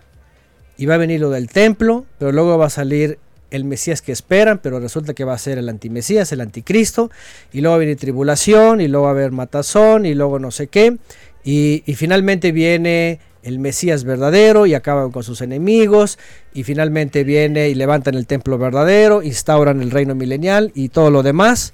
Y la pregunta es, ¿y eso cuándo lo dijo el Mesías? ¿Y eso cuándo lo dijo los apóstoles? Porque todo eso es una composición dogmática, de hecho, del judaísmo, que transfirió al cristianismo. Entonces, la realidad es de que se convirtió en una religión ideológica, que, que te dice no ores por ellos, que te dice bendice a los judíos y no sabes que son judíos. Y, y que además, escúcheme bien, aquellos por los que les piden orar, que también no significa que no hay que orar, yo creo que ocupan más misericordia, son los que hoy día le dicen a Yeshua Yoshki. Esa es una expresión en, en Ashkenazi. El idioma Ashkenazi es una mezcla de, de hebreo alemán y Yoshki significa eh, hijo de ramera, imagínense, ¿no? Entonces, así le llaman al Mesías los que le están diciendo a todos los cristianos, oren por los judíos, porque al que los bendiga Dios los va a bendecir. Y si los maldices, Dios te va a maldecir. Y además nosotros te dimos a un judío que es tu Dios. Y además acuérdate que las promesas a Abraham y salen con toda la historicidad que tuvo su cumplimiento y la traen ahora. ¿Se dan cuenta? O sea, esa es la manipulación. Ahora, ¿qué es lo que tiene que hacer el verdadero creyente? Número uno, necesita discipularse bien para entender los tiempos y el espacio profético de toda la Biblia. Cuando entiende el tiempo y el espacio profético y sabe el propósito del Mesías, de hecho, se acaban las naciones para, para mí. Yo ya, no, yo ya no pertenezco a este mundo, yo ya no pertenezco, yo he adquirido una nueva ciudadanía, he adquirido una promesa mayor que la, que la del pacto antiguo. Sí, yo oro por todo el mundo para que para que tengan la misma bendición que yo, que la que se le dio a Abraham, de bendecir a todas las familias de la tierra. Pero de ahí en más no puedo hacer más porque también sabemos que el enemigo fue desatado y está engañando a mucha gente, ¿verdad? Con todo ese sistema político, religioso y, y de mentiras. Y, pero tampoco odio a los árabes para que sean exterminados, no, ni tampoco en este caso, por el judío, muchos judíos están haciendo, eh, eh, ¿cómo se dice?, arrastrados por la filosofía sionista. El sionismo, por ejemplo, fíjense, se habla de los, de los árabes o de los islámicos radicales. En el judaísmo, el movimiento radical se llama sionismo. Y el sionismo es un movimiento que que salen de terroristas israelíes del centro de Europa, que son los primeros que meten, fíjense, el terror en, en, Jerusalén. ¿sí? Antes que comenzara cualquier problema, fueron ellos los primeros que se introdujeron a la tierra y empezaron a causar este terror eh, con asesinatos, con, con eh, actos terroristas y por eso después la respuesta árabe. O sea, el inicio realmente fue cuando, otra vez, regreso a principios de 1900, los otomanos, por la influencia inglesa, finalmente ceden los territorios, le, les abren las puertas a los ingleses, Estados Unidos apoya a Inglaterra, a todos los sionistas y obviamente todo el dinero y todo el armamento, entran a la tierra, empiezan a conquistar, entran al monte, viene Ben Gurión, declara eh, este, la independencia y vienen los asentamientos. Todo esto básicamente es un trabajo sionista utilizando los cristianos. Quiero hacer una pregunta, Antonio, porque hay muchas personas que pueden decir, bueno, todo lo que eh, la información que está entregando es verídica, confortable y, confrontante también. Eh, pero hay mucha gente que mm, dice, bueno, pero cuando vamos a la historia reciente de Israel bajo ataque, donde se hablan que en más de 500 misiles, por ejemplo, el 5 de mayo del año pasado, fueron disparados, eh, en agosto del año 2018 también se hablaba acerca de, la, cantidad de, bueno, de, conflicto que hay en la franja de Gaza, en Israel, ataques.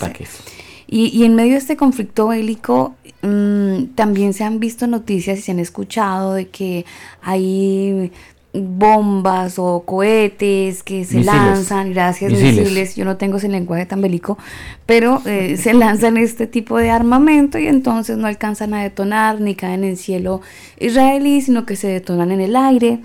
Y muchas personas eh, dentro del cristianismo dicen el Señor está con Israel, Dios guarda a su pueblo y todo eh, generan todo un contexto de milagro por el hecho de que no haya destrucción en Israel y sencillamente se detonen este tipo de, de, armamento en el aire y entonces dicen es que el Señor guarda a Israel porque Israel es su pueblo y ahí partimos otra vez al programa de hoy.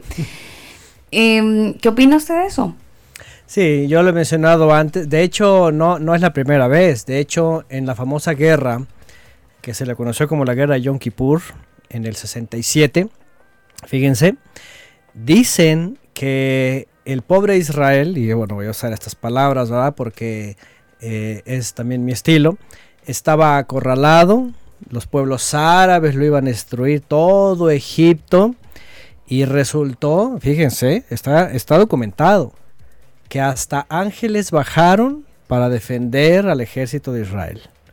Y que defendieron su tierra y expulsaron a los egipcios, después entregaron las tierras a Egipto, pero al final, al final de cuentas fueron defendidos y todo lo demás.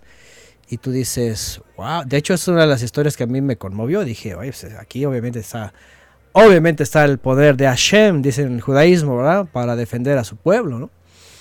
Bueno, déjenme decirles que así como crearon máquinas para hacer nubes artificiales y hacer que lloviera en el, en el desierto, y así como metieron tubería en la época de los 40 y 50, yo conocí un judío aquí en Guadalajara hace como 15 años más o menos, eh, de Europa, su apellido es Zev, es Ashkenazi, y él me dijo, fíjense, fíjense, él, él era muy observante, creyó en el sionismo, se fue a Israel, dice que le tocó. Eso dice que, que, reverdeció el desierto, que entonces no es cierto. Nos tocó a nosotros meter tuberías hasta el desierto, trabajar bajo el sol, largos kilómetros, o sea, el producto que está hoy día de todo esto que le llaman milagro, ha sido, realmente ha sido eh, eh, el esfuerzo de mucho trabajo de mucha gente, ¿no? Sobre todo al principio que iban a venir muchos de origen ruso. De hecho, la primera tirada era que vinieran los judíos que estaban en el famoso país comunista, ¿verdad? De la ex URSS, ¿no? Cuando se desfragmenta y hay un montón de, de huidas, todo eso. Fíjense que los primeros que venían eran ellos. Y ¿saben qué? Y ahí les va un dato, por ejemplo, ¿eh?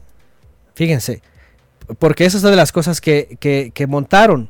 Israel se va a convertir como en la época de antaño, va a haber, va a kibbutzim, los, los kibbutz son eh, lugares de viviendas así comunitarias que viven de la agricultura, de la ganadería y todo así muy bonito, orgánico. Eh, empezó a florecer esto. ¿Y saben lo que pasó? Que de pronto de un momento a otro empezó la industrialización, empezaron a meter tecnología, empezaron a meter tuberías, empezaron a meter todo, empezaron a, y estoy hablando de los años 70, de los 80, no se diga hoy día, ¿no? Pero lo que voy es esto, es, de hecho muchos de ellos se decepcionaron, ah, esta persona que les digo se decepcionó, dijo, no es cierto, ¿verdad? El sionismo está jugándonos muy mal, porque él es judío, ¿no? De hecho, cuando nosotros lo conocimos, él estaba en una batalla contra en la sinagoga donde iba para que le reconocieran su judeidad. Y, ellos le decían, ok, muéstranos la que tú vas de tu mamá y de tu abuela y te admitimos en la, en la que tú vas el documento de, matrimonio. Y te admitimos, te admitimos en, en, la sinagoga. Y él decía, ¿cómo es posible? Pues si, si, mi gente está en Europa, yo no tengo esos documentos. Bueno, a lo que voy es esto. Muchas de las cosas que se oyen por aquí y por allá, y bueno, eso es, eso es lo que yo sé, y, de, buenas fuentes y de primera mano. Otra vez, cada quien va a hacer sus investigaciones, va a averiguar. Si el que se quiera quedar con lo que hay, se dijo, y que los ángeles bajaron, o que truenan los Tomahawk en el aire y no pasa nada, eh, está bien, eh, yo no sé, ¿verdad? Para mí, para mí, para mí, lo que yo he visto es un montaje desde el famoso holocuento eh, de hecho, desde antes, eh, les estoy hablando desde, desde este Fonseca, desde Aboad da Fonseca. Imagínense, en el Sefer Hagilgulim, que todos lo fueron trabajando para que en las futuras generaciones se les acomodara. Es decir, a instancias recientes. Ahora, ahora imagínense, palestinos no existen. ¿ok? Los palestinos fueron eliminados, fueron exterminados. Hoy día no existen palestinos. ¿Quiénes viven ahí? Les, va a sorprender y aquí se los dejo de tarea para los que quieran investigar. Está documentado y hay videos documentales de esto. La gran mayoría de las personas que vivían ahí hasta la década de los 20 y de los 30, eh, del siglo pasado, en lo que se conoce como la tierra de Israel hoy día, eh, eran judíos y árabes. Y convivían muy felizmente y muy tranquilamente. ¿Qué les parece? Cuando viene la entrega de los otomanos de las tierras a los ingleses y hay estos, estos tratados, imagínense los sionistas que entran, ahora, ahora no, no estoy hablando de que llegaron con machetes y espadas.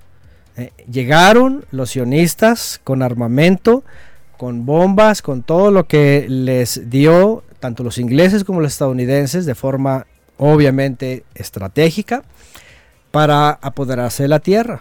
ese, es un, asunto geopolítico y, ya. ¿okay? No tiene nada que ver con, con, la enseñanza ni de Yeshua.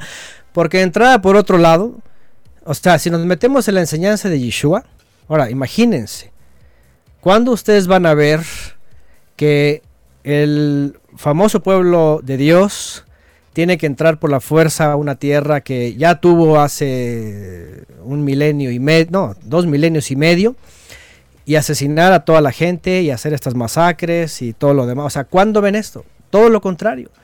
Yeshua fue por el perdón, fue por el amor al prójimo, fue por las promesas. O sea, e, el discurso es totalmente diferente. Bueno, regresamos a nuestra época. Yo he sabido, ¿sí? Que esos judíos judío árabes o árabe judíos, que, eran familias que siempre vivieron ahí, que tienen siglos ahí, fueron marginados, fueron, fueron excluidos y segregados. De hecho, eso son, eh, esto pareciera que no, ¿verdad? Pero, pero fueron segregados, eso es lo que se le llama el apartheid, y, y fueron em, aislados, fíjense, y obviamente lo que se les permite de armamento, pues, pues es de la Primera y Segunda Guerra Mundial. y todo defectuoso, o sea, todo esto está bien contra... ¿Ustedes creen que no se va a poder con lo que se conoce como la franja de Gaza? ¿Ustedes creen que no puede la OTAN contra esos pocos? ¿No se les hace como extraño decir, a ver, a ver, si se han metido, la OTAN se ha metido en todos lados, derribaron, ¿verdad? A Saddam Hussein, derribaron al otro, ¿cómo se llama? De, de, África, ¿no? ¿Cómo se llama? El, Bin no, el otro, está el otro, ¿cómo se llama? Bueno, todos ellos, recientemente, este, este, ¿cómo se llama? Este estadounidense, Trump, mandó a asesinar a un iraní, ah, también un líder. O sea, ¿ustedes creen que si han hecho todo eso, o sea, no se les hace como extraño? Y por otro lado, ¿no? Eh, lo que pasa ahí dentro en, en, las tierras, por ejemplo, Esderot. Esderot es un lugar en donde hay muchos latinos. De hecho, ahí están mexicanos en Esderot.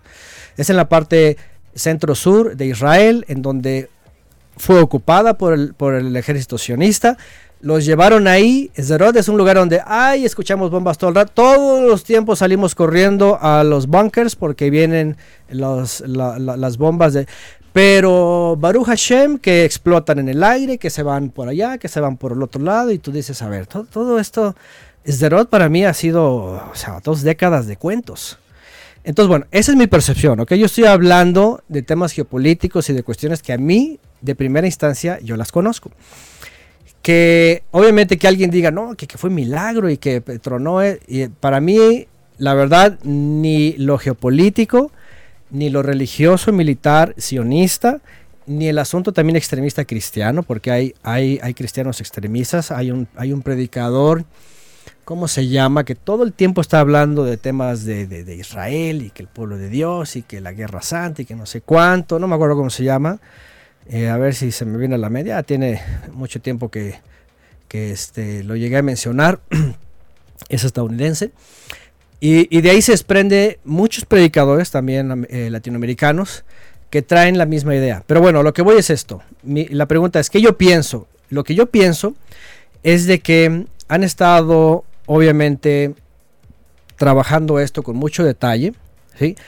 Las personas judío-árabes porque, por ejemplo, les voy a dejar de tarea también que ustedes busquen el movimiento judío, judío hasídico, esos son Haredim, que se llama Neturei Karta. Neturei Karta son los judíos eh, hasídicos, que en Israel están denunciando todo el tiempo al Estado israelí, sionista. Ahora, déjenme decirles algo. Ustedes han escuchado de, de judíos, de su tierra, de que son atacados, de que quieren la tierra, etc. Hagan de cuenta, una, vean una mancha este, negra, judaísmo general, ¿no? Ortodoxo. Y tomen el, ¿qué les gusta? El 10% y píntenla de rojo. Ese 10% se, se, se le llama judaísmo sionista. Y el resto de los judíos, no solamente en Israel, como los de Neturei y Carta, sino el resto de los judíos en todas las sinagogas, en su mayoría, están en desacuerdo ¿eh? de lo que dicen los judíos sionistas. ¿Por qué? Ahora, ¿saben algo?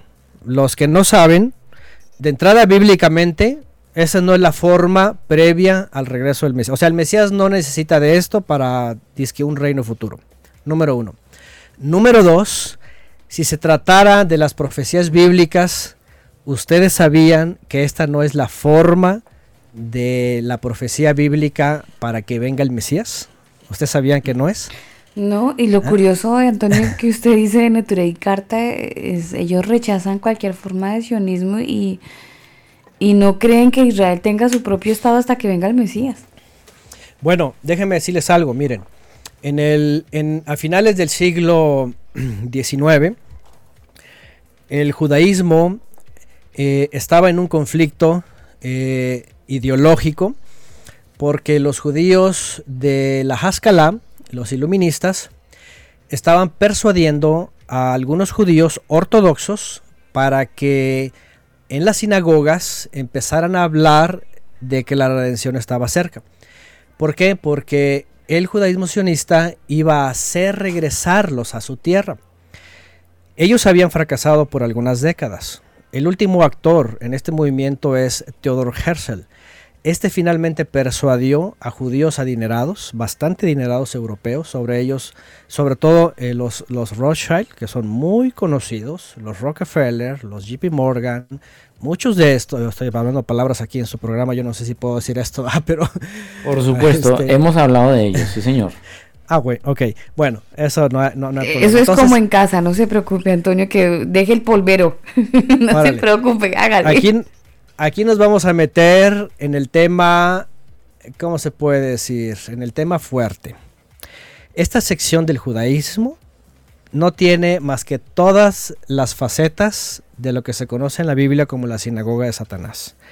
Porque son los del temple, son los que están por encima de todas las logias, de los gobiernos, de todos los organismos internacionales, del Fondo Monetario Internacional, de la OMS, de la ONU, de todo, y manejan todo desde arriba.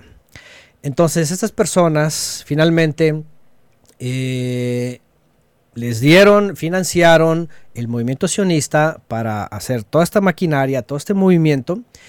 Y ellos tenían obviamente otros fines, son políticos, ¿no? Porque eh, políticos económicos, porque lo que quieren y obviamente todos lo han visto, ¿verdad? El trampolín para entrar a todo el Oriente y, tomarse el petróleo, ¿no? Por eso la lucha contra ahorita contra Irán, ¿no? Pero con eh, Bagdad, Irak y todo eso ya estuvo, ¿no? Y, y- y el Golfo Pérsico y todo eso, ¿no?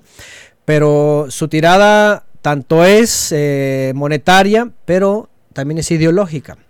Entonces, miren qué interesante, porque el gran problema y, lo más peligroso aquí es de que muchos están creyendo sin querer e incluso diciéndoles el pueblo de Dios a la sinagoga de Satanás que, que son anti-mesías totalmente, anti-Torah, anti-derechos humanos, anti-todo, con el único pretexto y única bandera, somos el pueblo de Dios, tienen que apoyarnos porque queremos ir a nuestra tierra.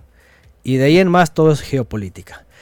Por otro lado, es un gran problema, por ejemplo, a ver, ustedes que han sido cristianos de toda la vida, pregunta, porque aquí está muy claro, por ejemplo, que San Agustín de Hipona se puso en problemas cuando dijo, bueno, hay dos pueblos, ¿verdad? uno físico y otro espiritual. La pregunta es, a ver, ¿el creador tendrá así dos pueblos con dos diferentes leyes y condicionamientos, uno físico y otro espiritual? ¿O será que en el Mesías solamente hay un cuerpo? Les pregunto Obvio, a ustedes. obvio, hay solamente un cuerpo. hay solamente un cuerpo y no hay judío y gentil, ¿ok? No hay linaje. Ahora, pregunta. Si ustedes le dicen a ellos, ah, vamos a ayudar al pueblo de Dios, la pregunta es, ¿en dónde se quedan ustedes? Es, Es que para ustedes la pregunta. ahí, ahí es, ahí es la pregunta es, es muy concreta. O sea, el pueblo de Dios, ¿quién es el pueblo de Dios? Exactamente. Porque el pueblo de Dios no es lo que ellos dicen que es pueblo de Dios. Bueno, y esa es la bandera que ellos están diciendo desde la época medieval, bueno, desde dos, Exactamente. desde, desde dos milenios. Nosotros somos el pueblo.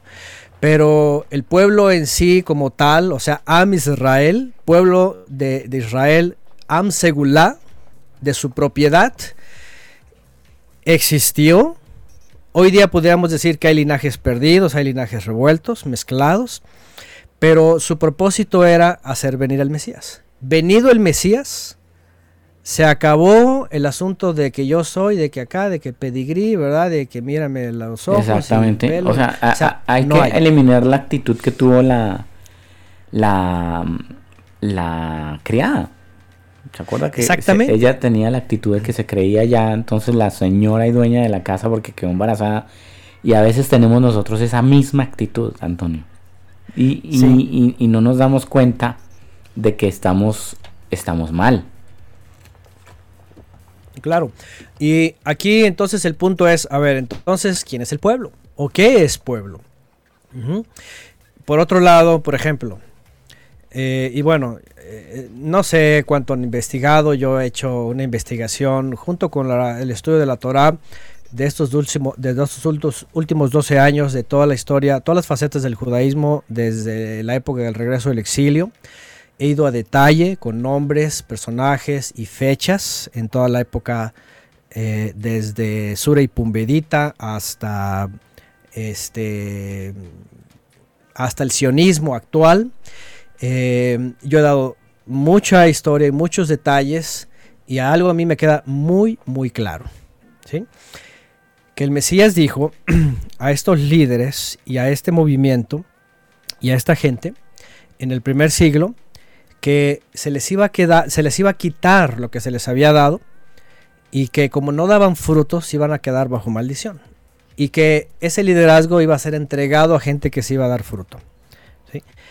Y que ellos, dice, iban a, no iban a dar frutos nunca, sino que iban a reverdecer en algún momento. Previo al regreso del Mesías, dice, brotarán sus hojas, pero no darán fruto, nada más dice brotarán sus hojas. ¿Qué es lo que está pasando hoy día? Que esa higuera, que era ese judaísmo de liderazgo y que reclamaba tanto algo, que, que, decía ser algo, y que se basa en Abraham, en Isaac, en Jacob y en toda la historicidad, pero que no entran ellos dentro de su historicidad, han persuadido a muchos, se han posicionado donde no deben y esto es más que claro que es parte del engaño de los últimos tiempos. ¿eh? Eh, en donde mucha gente se está volcando a eso, está esperando en eso, eh, se están distrayendo de lo que de veras tienen que esperar y finalmente están excluyéndose al decir que ellos son el pueblo ¿eh? elegido. Y porque cuando dicen eso, ellos dicen, claro, si nosotros somos pueblo, aquí los únicos que entran son los que entran bajo sus leyes. ¿Y saben qué? Todos los, todos los que, y por eso, por eso existe el movimiento efraimita, que viene del mesianismo, fíjense, que han hecho que para que aquellos que se sienten excluidos vengan a ser pueblo, tienen que hacer una conversión al judaísmo. Tienen que acercarse al judaísmo, hacer la conversión, hacer aliyah. Aliyah significa subir a Jerusalén o subir a la tierra de Israel, vivir ahí y meterse en el movimiento sionista y finalmente, según ellos, ¿ah? porque tienen que eh, juntar el, el acuerdo de todas las naciones cristianas para, fíjense, fíjense nada más lo que ellos dicen que debería, deberían hacer según el respaldo del creador, pero no han podido por 1800 años. Bueno, mil, 1880 años. O sea, en, en el 120, cuando viene Rabí Akiva con todo su movimiento judío eh, sobreviviente, y viene con Adriano II y le dice, eh, ya estuvo, mira, vamos a hacer este trato y todo lo otro, y aquí y allá, y, y Adriano II le dice, claro, lo que quieras, permítanos hacer el, reconstruir el templo. Ah, claro que sí. Ay, Rabí Akiva eh, Mashiach. Y, y saben, ah, bueno, eh, él, él- él propone su Mashiach que es eh, eh, Bar Kochba. ¿Y saben lo que ocurre?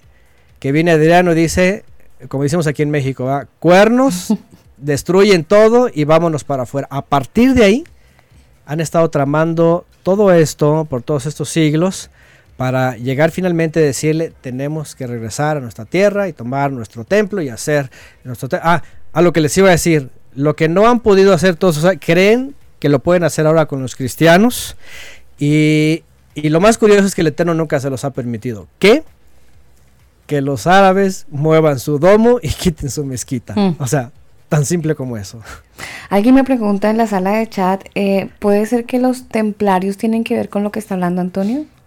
Los caballeros templarios. Bueno, los templarios estuvieron metidos.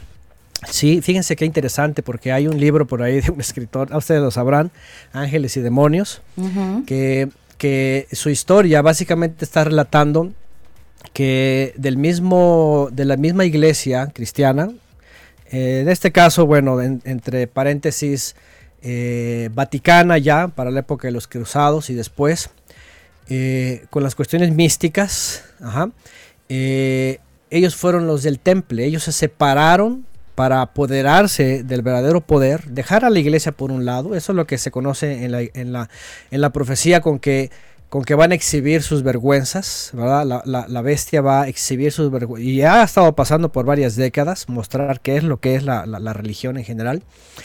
Y ¿por qué? Porque ellos se quisieron apoderar de los secretos. Del Vaticano, de los secretos del judaísmo, del, de- de- del templo de Salomón, de. Por eso se les llamó un grupo que andaban tratando de recuperar todo eso. Después se introdujeron en Europa y vinieron a hacer justamente estas logias que básicamente se establecieron en muchos países, pero son los que finalmente vinieron a tumbar las monarquías. ¿Eh? En la época de, de Inglaterra, que, que emerge esta potencia, de hecho, el parlamento inglés estaba, era una logia completamente, y los de arriba pues eran los del temple, ¿no? Y esos son los que poseen todo el conocimiento, y finalmente pues todas las organizaciones que he mencionado, y son cualquier cantidad. Un- Uno cuando lo escucha usted, Antonio, uno dice, ¿en, en qué tiempo este hombre eh, investiga, lee, excava y, entrega tanta información? Porque yo creo que la gente que está conectada y nosotros aquí en cabina, incluso muchas veces extra micrófono, decimos Antonio tiene una muy buena opción donde responde de una manera tan rápida que, que saca un poquito de aquí, saca otro poquito de allá, recuerda libros, va a su memoria y, y abre las gavetas de toda la información que tiene y nos va entregando. Eh, un tarrado de sabiduría usted, Antonio. Bueno, es como les digo, no es mi investigación, y, pero por otro lado, cada quien le, le- le va a meter a la, digo, para completar. Sí. Yo por mí, pues pueden tener mi- la confianza, pero obviamente cada quien vaya y busque y corrobore, ¿no? Porque si se tratara de, de todo lo que hemos estudiado, olvides, o sea, no hombre, hay muchas cosas que empiezan a destapar todo, todo el sistema Mm. podrido, ¿no? De esta época. Lo más tenaz es que eh, de Ismael mm, podríamos decir que Dios permitió que llegara a su vida a este planeta y, y también recibiera parte de una bendición. Por, no sé si por malas decisiones o, o por la rabia y el enojo de Sara, eh, pasaron cosas que incluso Dios también las permite que ellos no estén juntos. Pero la mano del Señor siempre estuvo con Ismael. El tema es que se desvía en el paso de la historia y ahí es donde se pierde ese, ese cordón de conexión con Dios y entonces viene la mano humana y, desbarata eso bonito que estaba. Eh, lo desbarata porque con su filosofía y con su ideología pues finalmente generan todas estas divisiones, pero pero eh, en esencia de nuestro programa el día de hoy es ver que Is- Ismael también fue propósito de Dios. Así es. Sí, tuvo su parte. Miren, tuvo su parte. Por ejemplo, ustedes recordarán el famoso incesto que se le marca a las hijas de Lot con Lot.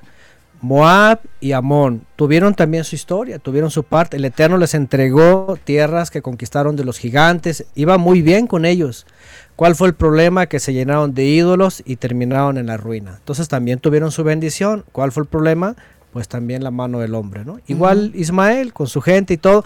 ¿Cuál fue, es que es el problema reciente? Pues la mano del hombre, la tergiversación. Sí, sí, que finalmente todo viene a ser lo mismo, ¿no? Desobediencia, alejarse de nuestro Señor y, y hacer pues lo que, lo que le parece.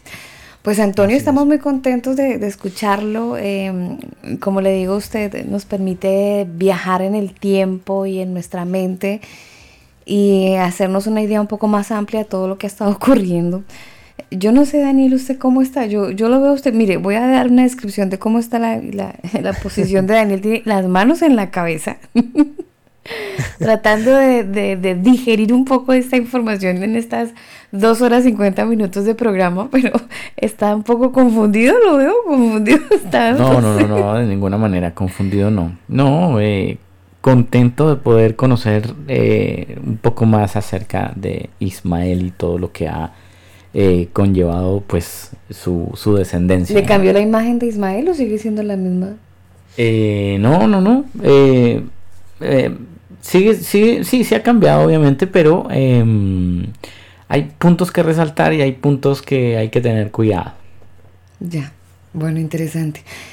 Interesante eh, el tema del día de hoy. Eh, seguiremos entonces pendientes, Antonio. Eh, ¿Cuál podría ser, según su sugerencia de esta temática que estamos tratando los martes, el, el, siguiente personaje? ¿O lo dejamos para, para incógnita para el próximo martes? Como gusten, a mí me gustaría que, pues, si se habló de Ismael y su historicidad y todo lo que vemos, se podría hablar de, de, de Isaac y la, y la sombra del Mesías, se podría hablar de Isaac. Bueno, sí, de Isaac, sí, la otra parte, por supuesto, el hermano, no podemos quedar uh -huh. sin a Isaac por fuera, aunque se ha hablado tanto de, de, Isaac que de repente hay cosas que probablemente y muy seguramente no sabemos y las vamos a descubrir el otro martes. Antonio, gracias por estar con nosotros, nos enriquece mucho eh, su, su, tiempo. Eh, gracias, hay, hay, algunas personas que están conectadas y para ellas un saludo muy especial a Iris, a Mirkala, a Harold, a Raymond, también está conectado Juan Francisco Velázquez. Tengo por aquí al señor Nova, eh, a Enrique, a Iris. Quiero saludar a Irma, ella envía un saludo muy especial y dice por aquí en la sala de, de WhatsApp. Dice, hola, eh, soy Irma González, los escucho siempre por Spotify. Bendiciones para todos, especialmente para Antonio Miranda. Así que para Irma un saludo muy especial y para toda la gente que nos escribe y que nos deja sus, sus comentarios, que son muchísimos. Eh, de verdad, yo sé que todo esto enriquece a la gente y nos permite tener un mejor concepto de la palabra del Señor, nos, nos permite poder tener más, más uh, uh, autonomía a la hora de elegir y opinar frente a ciertos personajes a los que ya hemos podido abordar. Aquí están levantando la mano la gente del chat de Mix LR. Por supuesto está la familia Chandía. Torres Chandía están ahí. Joanita Iris Morales. Uh, está también Violeta Natalie. Juan Francisco. Está Luis Raidmond. Está Gerardo González. Eh, Mirkala Anaya. Bueno, todo el mundo que está ahí, un abrazo muy especial y los que no alcanzo a dar los nombres. Bueno, para todos ustedes un saludo y gracias por estar conectados con nosotros. Sí, sí, estoy de acuerdo con, con, con Iris, nos enriquece mucho escuchar los martes. Estos, estas series es algo que nos permite ampliar mucho el conocimiento y lo rico es que ustedes desde la, la plataforma digital que quieran elegir pueden descargar el programa o lo pueden escuchar en línea y eligen el programa, lo escuchan, si pueden dar una palabra y, y amplían un poco más. Y, y, saben que es lo rico, que pueden darle pausa, eh, investigan un poco, generan ustedes su propio contenido e investigación. O toman nota. Y van, y van, y van ampliando más y súper chévere, de verdad que es bien enriquecedor. Antonio, como siempre es un gusto em, tenerlo a usted. Muchísimas gracias por sacar estas casi tres horas de su apreciado tiempo todos los martes. Lo valoramos muchísimo y rogamos a Dios para que, bueno, rogamos a Él Eterno para que el próximo martes Él nos permita estar de regreso y conocer más acerca de estos tesoros maravillosos que están en, en, la palabra. Así que muchísimas gracias Antonio y recordarle a la gente que puede ingresar a cielos nuevos y tierra nueva. Pueden ingresar a este lugar, pueden interesarse por los temas que por supuesto desarrollan desde este sitio web y a toda la gente que quiera conocer más acerca de la casa de estudios de cielos nuevos y tierra nueva, pues los viernes, ¿no? También hacen eh, estudios y los sábados lo hacen en vivo a través de su canal de YouTube, entonces también pueden conectarse desde ahí, pueden enriquecerse, conocer más de la palabra, salir, salir de la ingenuidad, salir de la ignorancia y conocer más acerca de estas riquezas que por supuesto están allí en la palabra del Señor y que a veces uno por pereza, porque no entiende muchas veces, pues se queda ah, ahí, ahí con lo que le dicen, con los rasguños de otros. Antonio, gracias. Gracias a ustedes también y que tengan muy buenas noches. Gracias, hasta la próxima. Hasta la próxima, Antonio. Nosotros nos despedimos con buena música. Vámonos para, bueno, quedémonos en México más bien con esta banda Twist. Esta canción se titula así, La historia no acaba. Hoy justamente en esta noche de combo hablando acerca de esta serie de personajes de la Biblia. A ustedes gracias están en nuestro corazón, también están en nuestras oraciones y rogamos al Eterno que ponga paz en sus vidas en esta semana y en este tiempo de, de actividades que tienen. Les amamos y nos estaremos escuchando. Bendiciones.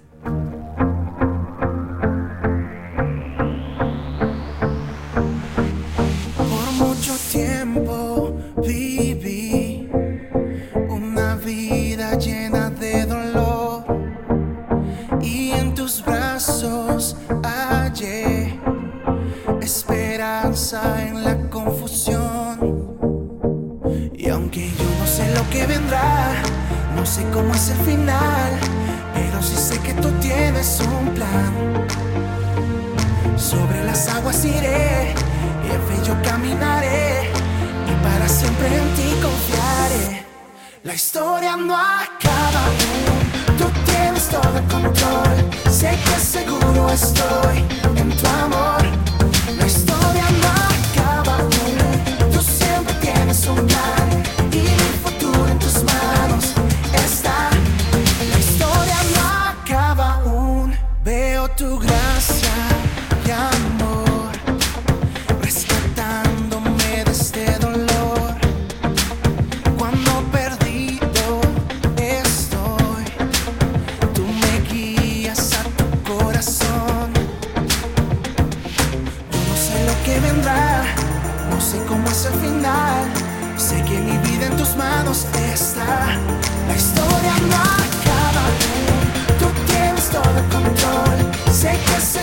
Seguro estoy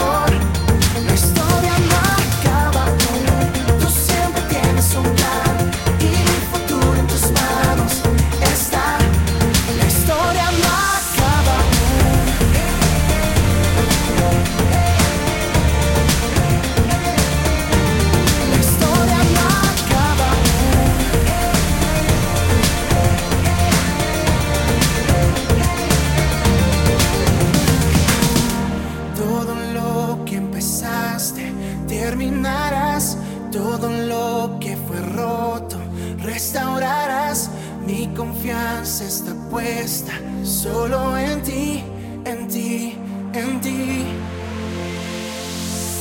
Todo lo que empezaste terminarás.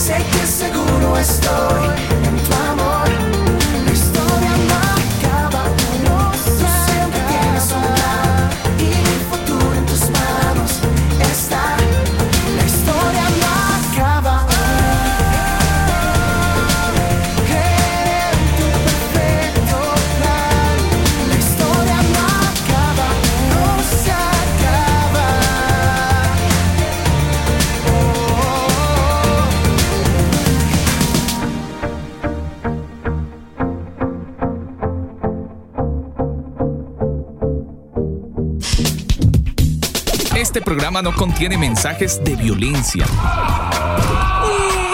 Las situaciones Nombres, personas y lugares descritos en este programa son producto de la ficción. Cualquier parecido con la realidad es pura coincidencia. El combo. En las noches, el combo.